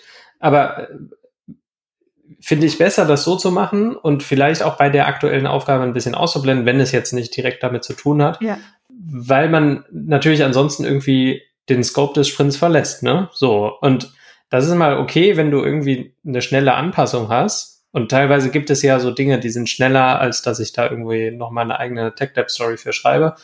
Aber das kann halt schnell eskalieren. Und manchmal muss man sich dann auch bremsen. Man hat die eine schnelle Sache geändert, daraufhin die zweite schnelle Sache, die ja. man dann noch nicht gesehen hat, und dann die dritte. Und dann muss man vielleicht sagen, alles klar, ich reverte das jetzt alles wieder und ich ja. schreibe doch die Story auf. so. Ja. Und da muss man sich selber ziemlich krass zügeln, ne? weil das, ähm, und das ist nicht leicht, weil, wie du sagst, ne, wir alle lieben irgendwie guten Code und wir können ja sonst nicht schlafen, wenn wir wissen, mhm. da ist noch was, ne, was da wuchert, so. äh, und genau, dass man das dann eben aufschreibt, äh, finde ich schon mal richtig und dann aber auch selber aktiv vorbringt beim nächsten Mal. Ja. Weil es kann ja auch sein, dass es so Sachen sind, wo dann irgendwie die andere Entwicklerin sagt, ja, das ist aber gar nicht so schlimm, weil die ganze Datei fällt sowieso bald weg, weil wir benutzen ja bald Framework Library XY und da ist das schon drin. So. Ja. Und äh, dann hätte ich jetzt, das wäre jetzt vergebene Liebesmühe gewesen, wenn ich tatsächlich da dran gegangen wäre. Ne? Und also, dass man da nochmal ein zweites Paar Augen hat oder ein drittes, was mit drüber guckt, ist, ist dann, glaube ich, gar nicht so verkehrt. Ne? Und äh, das andere, was du so ein bisschen gesagt hast, hat mich erinnert. Ich habe es irgendwo gesehen in, in diesem Internet. Äh, der Unterschied zwischen Perfektion und ich habe eine Deadline. Bei der Perfektion ist irgendwie immer, du machst es noch besser, du machst es noch besser, du machst es noch besser und du wirst aber nicht fertig. Ne? So, und bei der Deadline ist es, du wirst fertig an Tag vier und bis dahin hast du dann das, was du eben bis dahin geschafft hast. Ne? Und ich glaube, so bei, zumindest beim Sprinten ist es ja schon so, dass man eher in diesem Deadline-Modus arbeitet, sich die vielleicht auch künstliche Deadline dann gemeinsam gesetzt hat, damit es ein Produkt gibt, was dann shippable ist, ne? Mhm. Irgendwie. Ja, was ich da eigentlich mir selbst auch immer nur empfehlen kann, ist, dass ich äh, sogar wenn man schon kleine Tickets hat, einfach immer mit dem grünen Stand meine ich jetzt nicht unbedingt äh, mit einem grünen Teststand, sondern quasi, mhm. ich habe immer einen Zustand, wo ich sage, das wäre jetzt schon mal shippable. So, da mhm. wäre vielleicht der Feature-Umfang noch nicht so groß, aber mhm. ich versuche mir auch einfach nie so viele Baustellen auf einmal aufzumachen.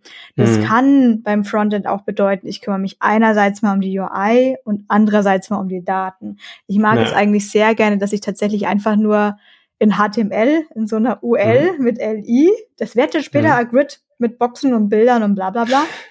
Aber erstmal mache ich mir die Daten zurecht. Das ja. mache ich deswegen ein bisschen lieber, weil wenn man gerade eben mit Backend und Frontend gleichzeitig ja. pro Sprint arbeitet, weil ich dann auch rechtzeitig weiß, welche Fragen ich eigentlich mhm. stellen muss und dann rechtzeitig auffällt, sie wollten das so anlegen als mhm. Array und ich habe aber ein Objekt erwartet und dann kann man das früh ja. feststellen. Wenn man vielleicht weiß, man erreicht vielleicht Designs nicht so gut, kann ja auch sein, dass man irgendwo arbeitet, wo es eine ähm, externe Designagentur mhm. gibt, wo dann was, wo es dann vielleicht immer so einen halben Tag hin und her oder vielleicht geht es auch noch über POs und PMs und ist da so ein bisschen äh, Kommunikation dazwischen, dass ich vielleicht erst schaue, okay, was ist bei der UI, damit mir gleich die Fragen auffallen, da ist ein User-Input dabei, was passiert, wenn der User-Input zu lange mhm. wird, punkten wir da ab, machen wir einen Line-Clamp etc., dass ich da mhm. gleich vor anfange. Das kommt dann eben so ein bisschen aufs Team da drauf an. Ja, auf jeden Fall. Ja. Und das mit dem Refactoren, woran ich mich da halte. Wenn ich jetzt für mein neues Feature aufgrund und auf Basis der aktuellen Codebase mein Feature anders implementieren muss, als ob ich mhm. will, dann sehe ich da die Notwendigkeit zu sagen, das muss man vorher refactoren. Mhm. Und dann sage ich das im Daily und wenn das Daily vor fünf Minuten erst war, dann schreibe ich halt das Slack-Message ähm, rein. Hier gibt's jetzt was zu tun. Obacht. wenn ich jetzt quasi nur irgendwo bin und ich denke mir, ei, ei, ei, diese CSS-Klassen, die folgen ja gar nicht unserer Naming-Guidelines, aber ich bin mhm. vielleicht nur in der gleichen Datei, aber ich möchte was anderes machen. Das ist mhm. der Moment für, ich mache mir gleich ein Ticket auf, äh, genau. äh, schreibe mir da rein, die Klassennamen sind hier in dieser Datei falsch, hänge das Label TechDev dran. Ja. Und klar, es besteht dann immer die Gefahr, dass es nicht reingenommen wird. Jetzt spinne ich mal weiter. Jetzt für die Leute, die wirklich in so einem Team arbeiten, wo jetzt man Tech Deck gar nicht machen darf. Wo man es nicht machen darf, okay. Wo man es ja. nicht machen darf.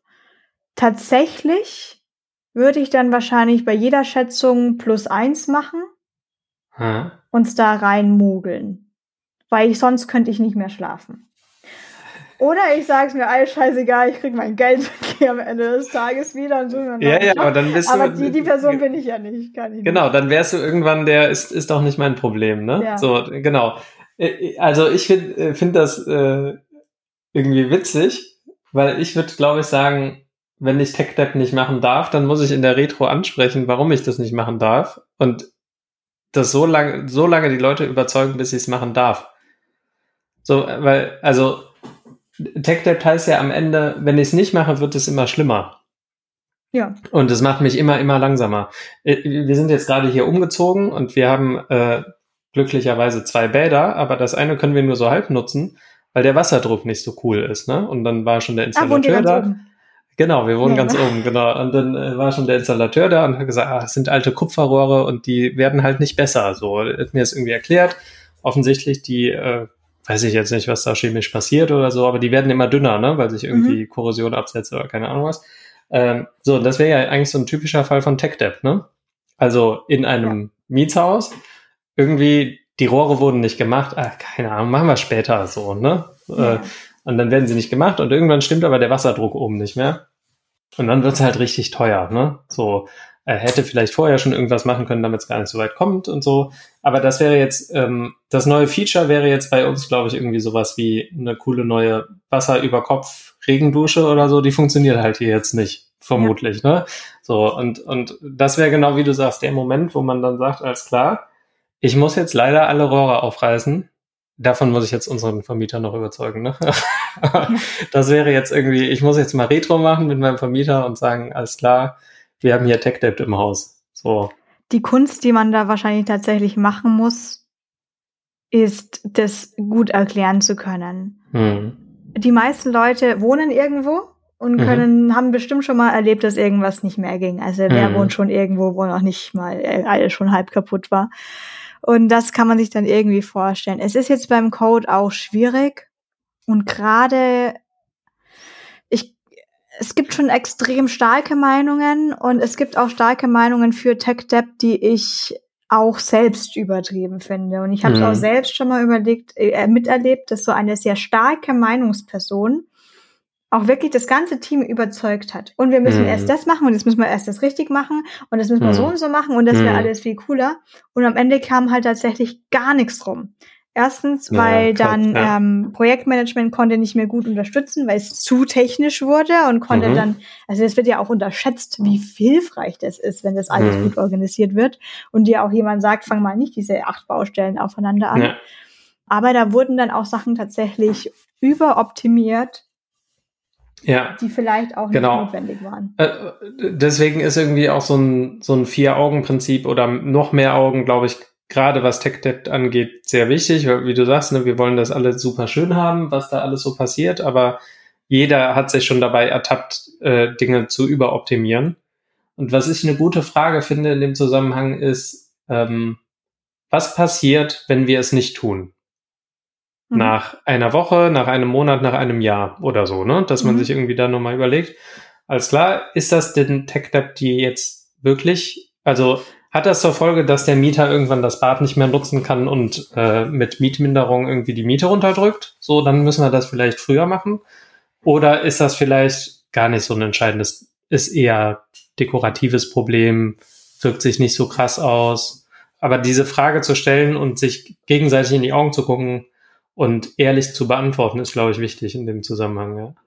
Ja, ein Beispiel, was mir da mal, äh, was ich da jetzt beim, bei unserer Erwachsenen-Webseite sehe, was ich auch geradezu versuche zu kommunizieren, ist, wenn wir schon etwas auf der Seite haben, warum wir es nicht einfach nochmal jetzt so machen können. Zum Beispiel mhm. haben wir da eine Tabelle und da haben wir jetzt mhm. äh, Filter- und Suchfunktionen für drei bestimmte Sachen, zum Beispiel. Ähm, mhm. Und jetzt haben wir auf einer ganz anderen Seite auch eine Tabelle, aber da können wir jetzt auch filtern. Und dann ist es halt in Figma so, Copy-Paste ist da, yay, tschüss. Ähm, jetzt war das natürlich im Code so geschrieben, weil wir, man will ja eben auch nicht überoptimieren und nicht übergeneralisieren. Mhm. Wir waren uns davor, äh, die Techies, wir waren uns nicht sicher, wird das jetzt öfter verwendet oder nicht. Mhm. Und damit das eben alles nicht super lange dauert, bauen wir schon erstmal Sachen in ihrem Scope und sobald wir sehen, es wird jetzt öfter verwendet, dann sehen wir das als Box. Das kann jetzt UI-mäßig sein, aber hier bei Filtern, das hängt ja jetzt auch viel mit Logik zusammen. Mhm. Und das, ähm, dann mhm. ist uns aufgefallen, okay, ich glaube, wir, wir haben so mitgehört aus ganz verschiedenen Kickoffs und ganz verschiedenen Refinements. Wir haben es immer wieder auf Figma gesehen, wird jetzt so ein Ding. Und äh, da erkläre ich dann eben, dass so dieses generalisierbar machen ein initialer Aufwand wird, der es danach schon dann deutlich vereinfachen wird. Aber das generalisiert hm. zu machen, das erkläre ich dann auch offen und ehrlich. Das ist ein bisschen kompliziert und gerade wenn man vielleicht einfach nur ein halbes Jahr mal hm. Komponenten runtergeschrubbt hat, ähm, versuche ich auch zu erklären, vielleicht haben so ein paar Devs jetzt auch so ein bisschen Bammel. So, äh, wie machen wir jetzt eigentlich diese richtige Architektur? Müssen einem plötzlich zu Architekt, Code-Architekten werden? Ähm, da ist dann sehr viel Zusammenarbeit von Backend und Frontend gefragt. Mhm. Und da ist dann eben auch so, wenn dich dann Leute fragen, wie lange dauert es, die Antwort, wir wissen das nicht. Wir hocken uns jetzt mal zwei Stunden mhm. zusammen und dann erzählen wir euch, was wir zu den zwei Stunden, wo wir da hingekommen sind. Aber einerseits ja. muss man da sagen, wir wissen es ganz ehrlich nicht, bevor man sagt, eine Woche, weil eine Woche ist sowas, ne, mhm. ist, vielleicht ist, ist zu abstrakt, ne? geraten. Ne? Ja. Damit man ausdrückt, ist schon größer, ja. aber ist nicht so groß, dass ja. wir es jetzt nicht machen dürfen, sondern dass man einfach sagt, wir wissen das jetzt nicht. Und äh, ja, das sehe ich halt dann so, dass man vielleicht, sagen wir mal, das hat jetzt ein anderes Team bekommen und dann wird gesagt, ja, aber das andere Team, bla bla bla, sonst was für ein Teamname, Einhorn-Team, ähm, die haben da auch Filter gemacht, ist das schon fertig, können die einfach verwenden mhm. und dann ist man eben auch schon so ein bisschen biased, hat vielleicht aber eben gar nicht jetzt mhm. irgendwie Entwicklung oder Design von da mal mit reingezogen und dann sagt man, ja klar, ist ein S. Und dann will man das mhm. ja, komm, ich meine, wir wollen doch einen guten Job machen. Wir wollen doch nicht die ganze Zeit die miese Peter sagen, sein, die dann sagen, nee, äh, dauert doch länger. Das macht doch keinen Spaß. Also ja. kann das schon passieren, dass ja. man sagt, ah, ich kann ja schon auch, ich kann im Code schon auch copy-pasten. Mhm. Und dann wird es da erledigt. Aber das würde ich halt sagen, das ist halt eine schwierige Situation. Mhm, Moment, weil ich möchte Fall. dazu fügen, ja. manchmal ist Copy-Paste ja auch die richtige Wahl an der Stelle.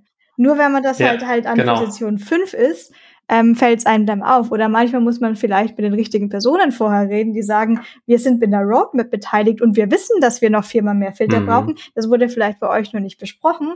Deswegen machen wir das jetzt ja. generisch. Das heißt nicht, dass ja. erstmal Copy-Paste also, die schlechte Alternative wäre. Erstmal vielleicht auch die gute. Genau, genau.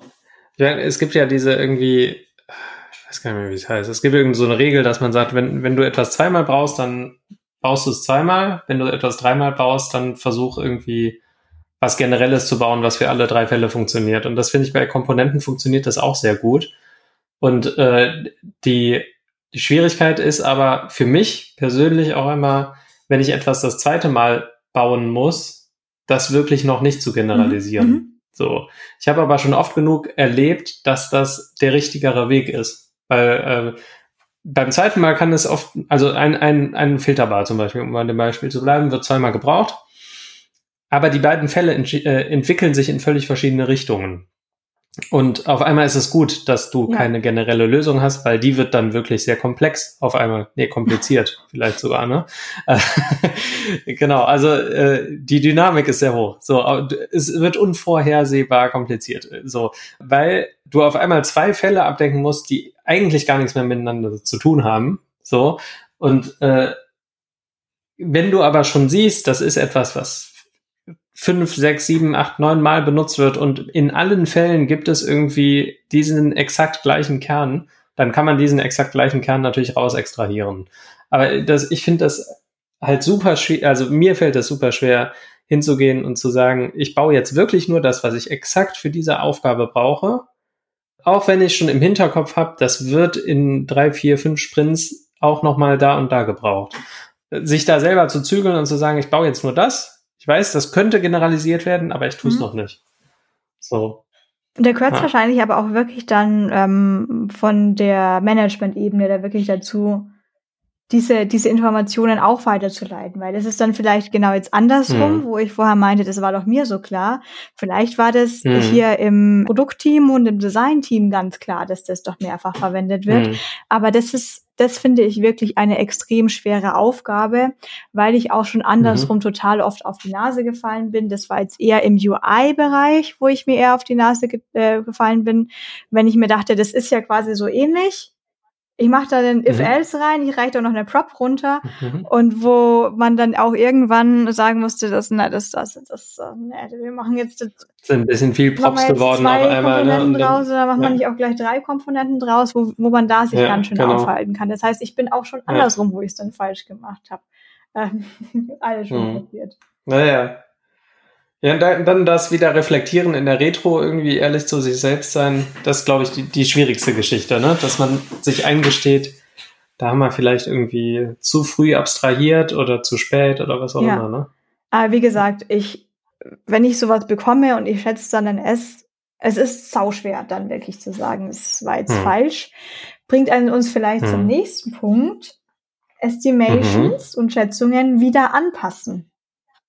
Ja oder mhm. nein? Also das heißt, wir haben das reingenommen, wir arbeiten dran und merken, wir waren falsch. Was tun wir jetzt? Mhm. Ist nicht ein S, ist ein XL oder ein L, sagen wir mal. Was, bringt das denn, das nachträglich anzupassen? Also mal zurückgefragt. Das, was es bringen könnte, was ich jetzt argumentieren würde, man sollte es anpassen, damit man danach quasi die Velocity sehen kann, weil man, wenn man das jetzt nur als S behält und dann in dann schiebt nach fünf Tagen, dann wäre jetzt diese S-Story quasi die neue Benchmark, was ja irgendwie falsch mhm. war, weil für das eine S hat man jetzt Junior-Entwicklung halben Tag gebraucht und das andere mhm. S-Ticket waren zwei Senior-Devs für drei Tage dran oder sonst was. Ja, ähm, ja. Das heißt, damit man danach wieder auf den grünen Nenner kommt, könnten wir jetzt die Estimation anpassen. Mhm. Dann würde ich aber, also ich würde glaube ich sagen, okay, das offenbart, dass die Velocity als Tracking-Instrument benutzt wird. Und würde ein bisschen dem widersprechen, was wir am Anfang gesagt haben, wofür ist Schätzen eigentlich gut, nämlich um sich interdisziplinär im Team darüber zu verständigen, was alles in einer Aufgabe drinsteckt. Aber äh, ist jetzt meine Meinung, ne? Es ist jetzt, glaube ich, es gibt, glaube glaub ich, jetzt kein, kein richtig oder falsch. Aber ich würde sagen, ähm, das Anpassen von Zahlen im Nachhinein macht eigentlich keinen Sinn, weil die Aufgabe der Zahl oder was auch immer, der Tomate, äh, äh, eher im, im Refinement Planning eine Rolle spielt. Mhm. Und äh, ja, es ist natürlich auch, man hat Dinge im Archiv vielleicht nachher, um mal nachzugucken, nach dem Motto, ach, das, sowas in der Art haben wir doch vor einem Jahr schon mal gemacht. Also das ist vielleicht gerade irgendwie für, fürs, äh, für die, fürs Management spannend, dann mhm. zu sehen, ah, okay, wie aufwendig könnte das sein, wenn das eine vergleichbare Story ist oder so. Und dann sieht man eine Schätz Schätzung, die irgendwie gebrochen wurde, dann da würde es wahrscheinlich Sinn machen. Aber vielleicht reicht da auch ein Kommentar, ne? In der, in, dass man ja. irgendwie da nochmal einen Kommentar reinschreibt, uh, hat irgendwie doch nicht geklappt. So. Und äh, die Frage ist ja, bist du fertig geworden oder nicht? In der Regel da, wo man sich richtig krass verschätzt, das sind doch meistens auch Stories, die gar nicht fertig werden in einem Sprint und dann vielleicht eh nochmal aufgeteilt werden und dann ist es sowieso ja. offensichtlich. Aber äh, keine Ahnung, ich habe jetzt keine starke Meinung, ne? Also wird vielleicht angepasst, vielleicht auch nicht, ja. Nee, ich, also äh, äh, wir und ich passen das nicht an. Aber mhm. genau das, was du gerade gesagt hast, passiert dann. Es wird dann ja. eben auch nicht fertig. Ja. Und dann erstellt man ein Follow-up-Ticket oder Aha. man teilt dieses Ticket und man sagt, ja, das war jetzt schon S drauf und das schiebt man jetzt schon an dann und auf ja. dem neuen behalten wir auch einfach einen S und äh, ja, ja, genau. Wieder. Story ist genau. doppelt so groß auf einmal, ja. Da hatte ich ja äh, vorhin das äh, Stichwort Spillover-Ticket genannt. Mhm. Äh, das ist einfach eine Methode, die habe ich mal kennengelernt vor ein paar Jahren dass man am Ende sagt, man hat jetzt ein Ticket da noch in Progress mhm. und heute endet aber der Sprint Mhm. Und ich bin aber aber schon so 80 Prozent fertig. Okay. Und wenn wir jetzt einfach den Sprint zumachen und wieder aufmachen, dann habe ich ja da weiterhin mein blabla Mhm. geschätztes Ticket da drin. Aber das ist ja falsch, weil das meiste habe ich ja Mhm, schon. okay. Und äh, das wäre ja sonst auch irgendwie doof, dass wenn ich ähm, noch drei Tage habe und ich sage, ich kann kein Ticket mehr anfangen, weil es ist ja nicht fertig, ähm, dass man dann dieses Ticket splittet Ja. und mehr oder weniger wieder abschätzt, wie viel habe ich davon schon erledigt. ja. Diese Kopie, da setze ich dann die Schätzung drauf, was ich schon erledigt habe und Ja. schiebe ihn dann rüber und behalte mir vielleicht das Original und reduziert dann Original, damit die Kommentare und History ja, alles passt genau. und die die die Ticketnummer für Commit Message und sowas und äh, reduziere das halt auch so weit runter, Mhm. damit man dann für den neuen Sprint vielleicht besser planen kann, was ist denn da gerade noch Ja. zu tun. Also das ist eher so, wie, wie wir es oft gemacht hatten, dass wir haben dann gesagt, okay, die Story nehmen wir mit und haben, Mhm. also ne, im nächsten Planning, die war halt noch im, im Doing drin und ist nicht fertig geworden.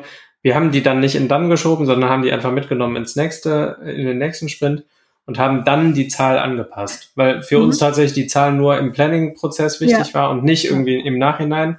Und dann äh, ging es nur darum zu sehen, passt das jetzt noch in den Sprint rein oder Ja. nicht. So. Äh, d- sehr gute, äh, sehr gute. Das ist ja quasi das Gleiche mit ein bisschen weniger Genau. Aufwand, dass Ja, man jetzt ich glaub, einfach vorher schon Es ist sogar in, in, in Trello zumindest gibt es, glaube ich, auch sowas wie, äh, wie viel ist die Story geschätzt und wie viel wurde schon erledigt davon. Also da gibt's genau für diesen Fall Mhm. gibt's gibt's theoretisch auch was.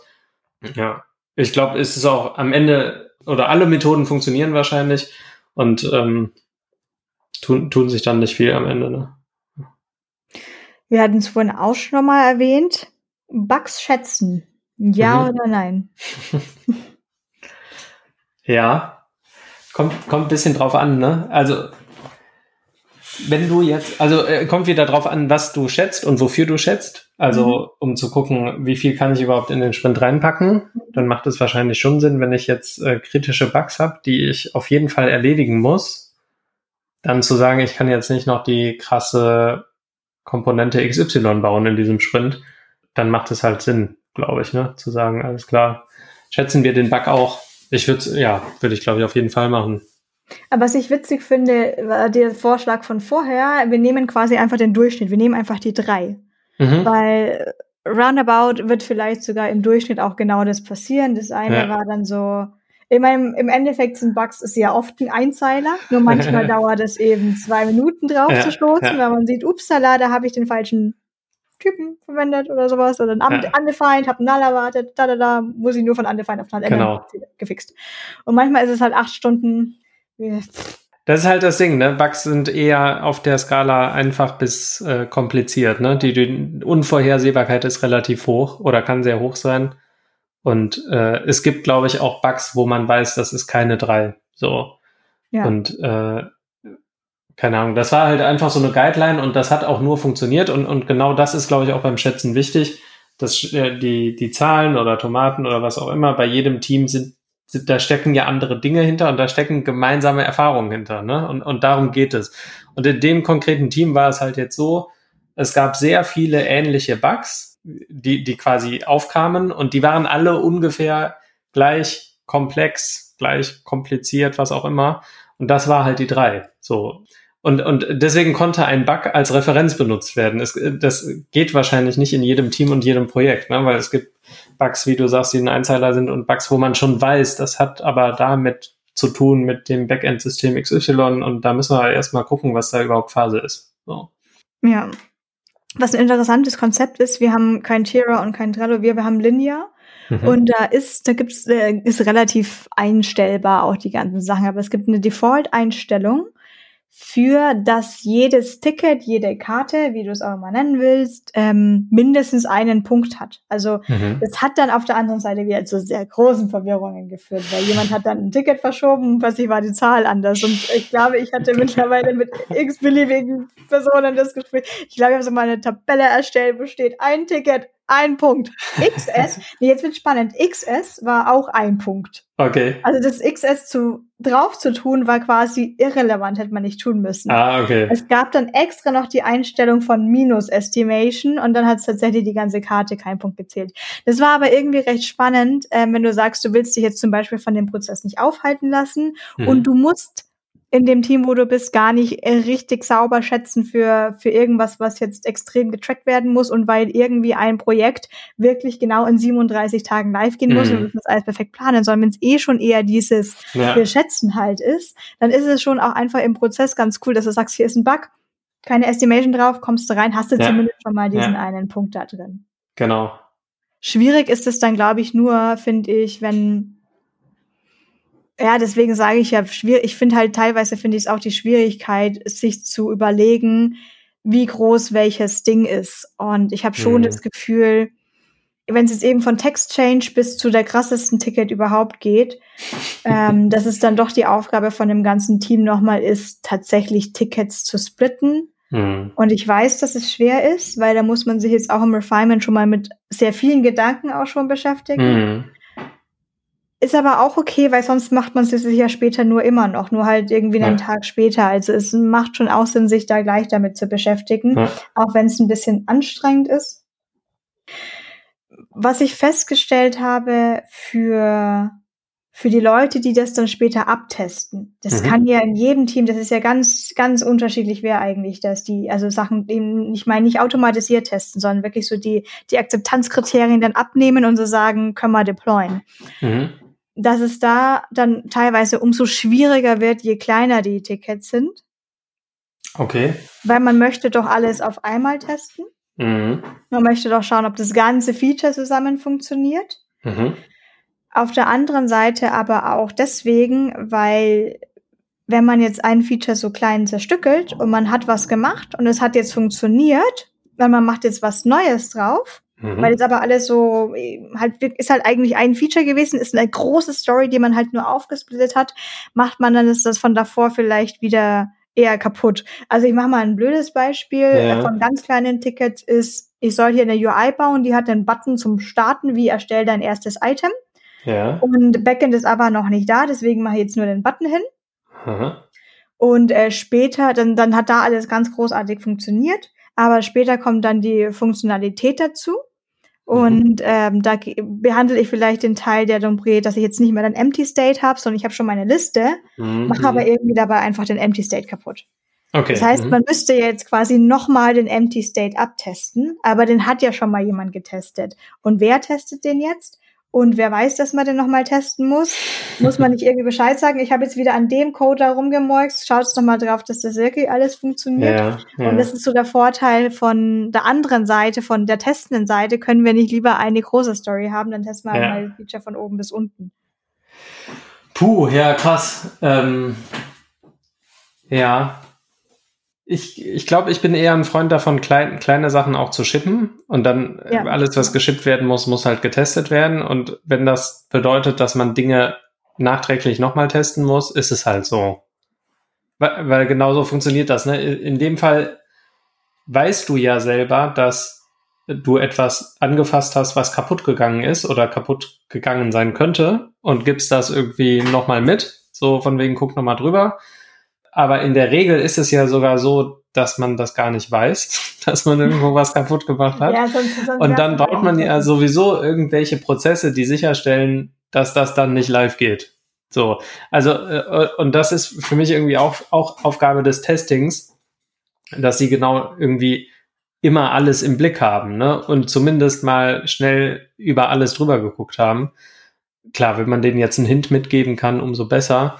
Aber äh, Jetzt aus dem Grund zu sagen, nee, wir warten erstmal, bis alles fertig ist, ist, glaube ich, auch verkehrt, weil das dann so diese iterative Entwicklung wieder kaputt macht am Ende und äh, eigentlich schon fast wieder Richtung Waterfall geht, ne? Weil es, es hat ja einen Grund, dass ich sage, ich will jetzt nur ein Feature live bringen oder einen Teil des Features live bringen und will das vielleicht auch schon mal in Production ausprobiert haben und, und vielleicht schon mal User-Feedback einsammeln oder was auch immer. Ja ich gehe jetzt davon aus, dass gerade ganz viele Leute da nicken da sitzen, wie es ist doch offensichtlich, dass mm, er, Ist halt nicht immer offensichtlich, ja. Nur, ich will halt auch verstehen, was die andere Seite, warum es der anderen Seite vielleicht schwer fallen könnte, das zu splitten. Mm. Das eine ist bestimmt immer, ja, wir wissen nicht, wie es technisch am meisten Sinn macht, splittet mm. doch mal zusammen und sowas. Ähm, aber vielleicht kann man da auch mal nachhören, ob es noch mehr Gründe geben könnte, wie zum mm. Beispiel, wir wollen halt alles aufeinander testen ähm, was hilft mir denn, ist nur zu testen, ob der Empty State geht. Ja, Weil den ja, kann ja ich klar. alleine trotzdem noch nicht shippen. Sind die Ähm, aber vielleicht ja auch an verschiedene Arten von Tests, ne? Das ein, also dieses Ja. alles zusammentesten ist ja vielleicht auch so eine Art Integration-Test am Ende, äh, während jetzt nur der Empty State, ja, das ist ja vielleicht ne, ne- eine völlig andere Art von Testing. Und vielleicht ist es ja genau nur diese 5-Minuten-Art von Test. Ja, genau. Und da dürfen einem halt dann die Prozesse nicht im Weg stehen, dass wir sagen, äh, wir testen auf dem System, aber dürfen nur die drei Personen testen. ja, ja, Und ja, aber die Person ist jetzt im Urlaub. Es ist doch egal. Wir haben doch hier alle Augen im Kopf. Und wenn Ja. dich irgendjemand um Hilfe bittet und sagt, hey, da wird ein Empty State äh, implementiert. Du hast doch eh den anderen Browser, du verwendest Webseiten eh irgendwie Hm. anders. Schau doch mal kurz drüber. Das sind die Akzeptanzkriterien genau. Da habe ich schon oft erlebt von äh, Personen, die eher auf der Seite sind von, wir wollen nicht so sehr splitten, ähm, dass die sich dann eben auch immer eine Stunde Zeit nehmen zum Testen und dann Mhm. Angst haben, dass wenn es so gesplittet wird und die Befürchtung haben, dass sie dann immer so lange testen müssen, Mhm. die vielleicht gar nicht gewohnt sind, dass so ein Review auch auch einfach mal in fünf Minuten getan sein kann, eben Ja, genau. das ist Ja, ja, und man sich dann auch wirklich nur auf diese Sachen fokussieren kann. Weil es ist natürlich dann auch eine Monsteraufgabe, wenn man so alles aufeinander testen muss, was man da vielleicht auch alles so im Mental Workload da, also im Gedächtnis haben muss. ja, bestimmt, ne? Klar. Ja, Ja, und dann auch ähm, nachzuvollziehen, was man vielleicht wirklich gemacht hat, wenn dann was schief läuft und nicht Mhm. einfach nur zu sagen, mit einem Screenshot, das ging hier nicht so. hm, Mhm. Cool, was hast du denn davor gemacht? Ja, ich habe ja dieses ganze Feature getestet. Okay, äh, auf Ja. welchem Device? ja, ja genau. Mobile. Ja, Android oder iOS. Mobile. ja. Ja, ja, aber ge- genau, ne, das ist ja auch so ein Thema, also vielleicht auch wieder ein Retro-Thema, ne, dass man dann sagt, äh, alles klar, ich will, ich will wissen, wie die, die Testing-Abteilung überhaupt arbeitet und was sie überhaupt machen und was da alles hintersteckt, weil, ähm, e- e- also ehrlich gesagt, so ganz genau weiß ich das auch nicht, ne? Also, Aber wenn es sein kann, dass man jetzt Ja. erst, äh, keine Ahnung, jemand anrufen muss und die Person muss Mhm. dann erst kommen und muss dann mal eine Stunde eine Maschine hochfahren, das ist jetzt wahrscheinlich nicht der Normalfall, aber so, es, es kann ja irgendwelche Gründe da Ja, ja, dass man auch äh, nachfragt, äh, warum Genau. wollt ihr es denn eigentlich anders machen. Was wir jetzt gar nicht besprochen haben bisher ist, ähm, ich habe mir noch eine Karte hier aufgeschrieben, die Mhm. heißt Scrum Poker Online. Ich habe Mhm. da mittlerweile in den letzten zwei Jahren so alles durchprobiert, was ich so bei Google gefunden habe. Ich bin jetzt mittlerweile bei äh, Planning Poker. Das ist Mhm. meine absolute Lieblings-UI gerade, ja, weil ich muss schon einstellen können, welche Estimations es für uns gibt. ja, Und die Erfahrung, die ich auch so ein bisschen damit hab, wenn man es mal lustig haben will, Ja. dann sagt man, jeder hat Adminrechte. okay. Wenn man effizient sein will, sagt man vielleicht niemand außer ich. Weil da habe ich auch schon alles erlebt. Hat es für dich irgendwie einen Unterschied gemacht im Büro versus wie letztes Ja, Jahr schon. remote? Wobei, also die Bürozeit ist jetzt lange her, ne? Ich muss jetzt mal kurz zurückdenken und ich erinnere mich noch dran, dass wir tatsächlich im Büro auch anonym über eine, das war nicht Planning Poker, das war eher sowas selbstprogrammiertes von einem Teammitglied, ähm, Ah, ja. dass wir über so ein Ding geschätzt haben tatsächlich. Und dann war der Unterschied natürlich nicht mehr so groß, ne? Also das konntest du dann halt remote sowieso auch machen, weil da, da, der war ja schon irgendwie quasi remote technisch. Ja. Und dann witzigerweise, also genau umgekehrt, in einem Remote-Team habe ich dann später nicht anonym geschätzt über den Chat einfach. Also und, ja, und. Ne, und das Ja. war dann irgendwie, wir haben dann irgendwie so gemacht, okay, wir, zahl- wir zählen runter, ne? Eins, zwei, drei, zack, so. Und natürlich gab es immer einen Nachzügler. Ja. und, und dann war das eigentlich das ganze, das ganze Prinzip kannibalisiert, weil auf einmal, ja klar, der eine wartet ein bisschen und tippt dann die Zahl nach oder so, ne? Das Oder ich habe mich vertippt, hab mich vertippt. warte, warte, ich muss eben das Fenster äh, anklicken, ne? Das Oder war so. die falsche Story. Äh, Nein, also ich, ich, da, das ist wirklich mein großer Punkt. Ich bestehe weiterhin drauf, dass wir noch einen Tab offen machen über dieses Ja. Scrum-Programm. Wir hatten das damals auch bei einem Team. Ähm, das hatte ich eben aber auch davor eben nicht so gekannt, dass man das wirklich so macht. Ich weiß schon gar nicht mehr, wie es davor ablief. Ja, wahrscheinlich hat irgendwie einfach Chef gesagt L und jeder hat genickt. ja. Nee, davor hat man das auch am Tisch. Das war nicht selber programmiert. Es war aber auch eine App, die hieß Scrum Poker. Für die Leute, die das Handy vergessen hatten, hatten wir sogar noch irgendwelche Pokerkarten. Okay. Vor allem so Zahlen draufstehen, damit man irgendwie auf 3, 2, 1 Karte hochheben kann. Mhm. Wir haben es dann kurzzeitig mit Chat probiert. Okay. Und ich war ich, ich habe gewusst, ja. das, das mag ich nicht. Funktioniert nicht, ne? Dann braucht man das nämlich nicht machen, weil dann, dann haben wir wieder diese Art von Schätzung, dass wir aus dem Meeting rausgehen, denken, super, jetzt haben wir eine Schätzung drauf, haben dann irgendwie einen 5 draufstehen, haben aber nicht das erreicht, was wir wollten, nämlich rauszufinden, ist da noch was unklar. Mhm. Dann hat man das ist ja eh vielleicht auch noch spannend, ne? Also wir hatten im Team gesagt, also wo ist die Grenze, wo man drüber reden muss und wo mhm. vielleicht nicht. Ja. Und mhm. ähm, also das war jetzt ein Team, wo in Fibonacci, beziehungsweise das ist ja gar kein richtiges Fibonacci, ne? Kann man ja vielleicht auch nochmal drüber reden. Da, ist das nicht Primzahlen oder sowas? Nee, es ist schon Fibonacci, aber dann irgendwann kommt die 20 und dann kommt einfach die 100. So, da Ach, gibt's, ja, also, ja, ja, ja, gibt's also das hat auch einen Grund, ne? Ich glaube, der Typ, der das erfunden hat, oder was, nicht, war glaube ich ein Typ, so, der das erfunden hat, hat, äh, hat auch irgendwie erklärt, warum, weil irgendwie der Sinn von Fibonacci ist ja, dass die Abstände immer größer werden, damit es nicht in dieses von bis geht, ne? Dass man ja. irgendwie sagt, ist das jetzt eine 4 oder ist das eine 5 oder ist das mhm. vielleicht eine 6? Sondern man muss sich schon entscheiden zwischen einer 3 und einer 5 mhm. und zwischen einer 5 und einer 8, weil das ist dann mhm. doch ein enormerer Unterschied nach oben oder nach unten, weil es wird ja immer größer. So, und dann ist halt irgendwann die, äh, äh, was kommt dann eigentlich genau, die, die 8, dann kommt die 13 und dann kommt die 20, obwohl es ja eigentlich eine 21 wäre nach Fibonacci, so. Nach dem Motto, ich glaube, da war irgendwie so, ja, es ist eigentlich egal, weil der Abstand ist schon groß genug und danach ist der Abstand sowieso viel zu groß, dann müsst ihr sowieso drüber reden, ne? Und dann kommt die 100. Ähm, aber äh, genau, wir hatten in diesem Team halt nach Fibonacci äh, oder in Anführungszeichen Fibonacci geschätzt und haben gesagt, wenn es eine 1 oder eine 2 ist, müssen wir nicht drüber reden. Mhm. Äh, nee, warte mal, wenn es eine 1, 2 oder 3 ist, müssen wir nicht drüber reden. So. Und dann, wenn, äh, wenn die äh, Schätzungen nur einen, einen Abstand voneinander haben, also ob es eine 5 oder eine 8 ist oder eine 8 oder eine 13, dann nehmen wir immer die größere. Und wenn der Abstand ja. aber größer ist, dann reden wir drüber. Ja. Und das fand ich eigentlich ganz cool, weil irgendwie, ja, du bist relativ schnell durchgekommen, es hat nicht so viel Zeit gekostet und erst wenn es wirklich eklatant auseinandergeklafft ist, hat man drüber gesprochen, warum das überhaupt so ist. Und dann ist auch meistens rausgekommen, ah, okay, ich habe das oder das vergessen oder also entweder weil es mehr Aufwand war oder eben auch ich habe es vergessen, weil wir haben das ja schon gebaut. So. Ja. Und das hat eigentlich ganz gut funktioniert. Mhm. Ist ein guter Punkt.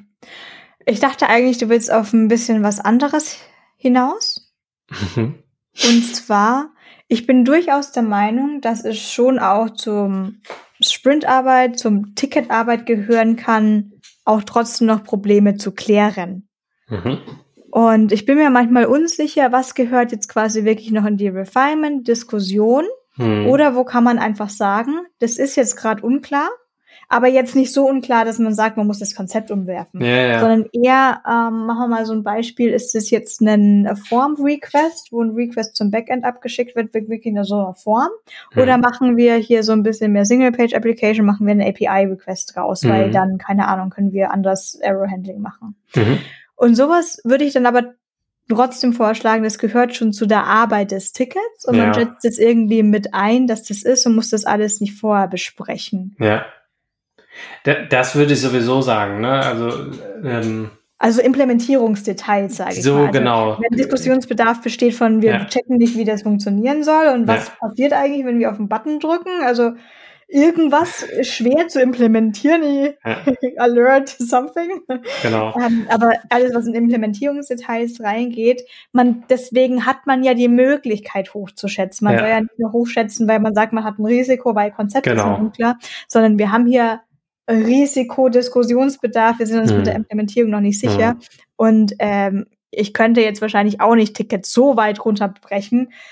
Jederzeit oder beziehungsweise man will sich ja nicht selber im Weg stehen, dass man sagt, man macht sogar so einen Sub-Issue und nennt ja. Create API Endpoint. Und ja. nur weil dieser äh, Sub-Issue so heißt, ja. muss ich das jetzt machen, obwohl es so anders doch besser zu implementieren. Ja, genau. Also ich äh, glaube, da muss man wachsam sein, ne, dass es nicht zu sehr in das, in das tatsächliche Doing geht und wie du sagst, dann irgendwie, dass man Implementierungsdetail vorab klärt, weil dann brauche ich kein Planning mehr, weil dann mache ich ja quasi alles doch mhm. schon in Echtzeit so. Äh, und da muss man sich, glaube ich, gegenseitig auch bremsen. Ne? Dann, dann sagen, ah, okay, das geht jetzt aber vielleicht zu weit. Für uns reicht jetzt irgendwie hier das und das. Oder das vielleicht auch als Frage formulieren ist vielleicht cooler.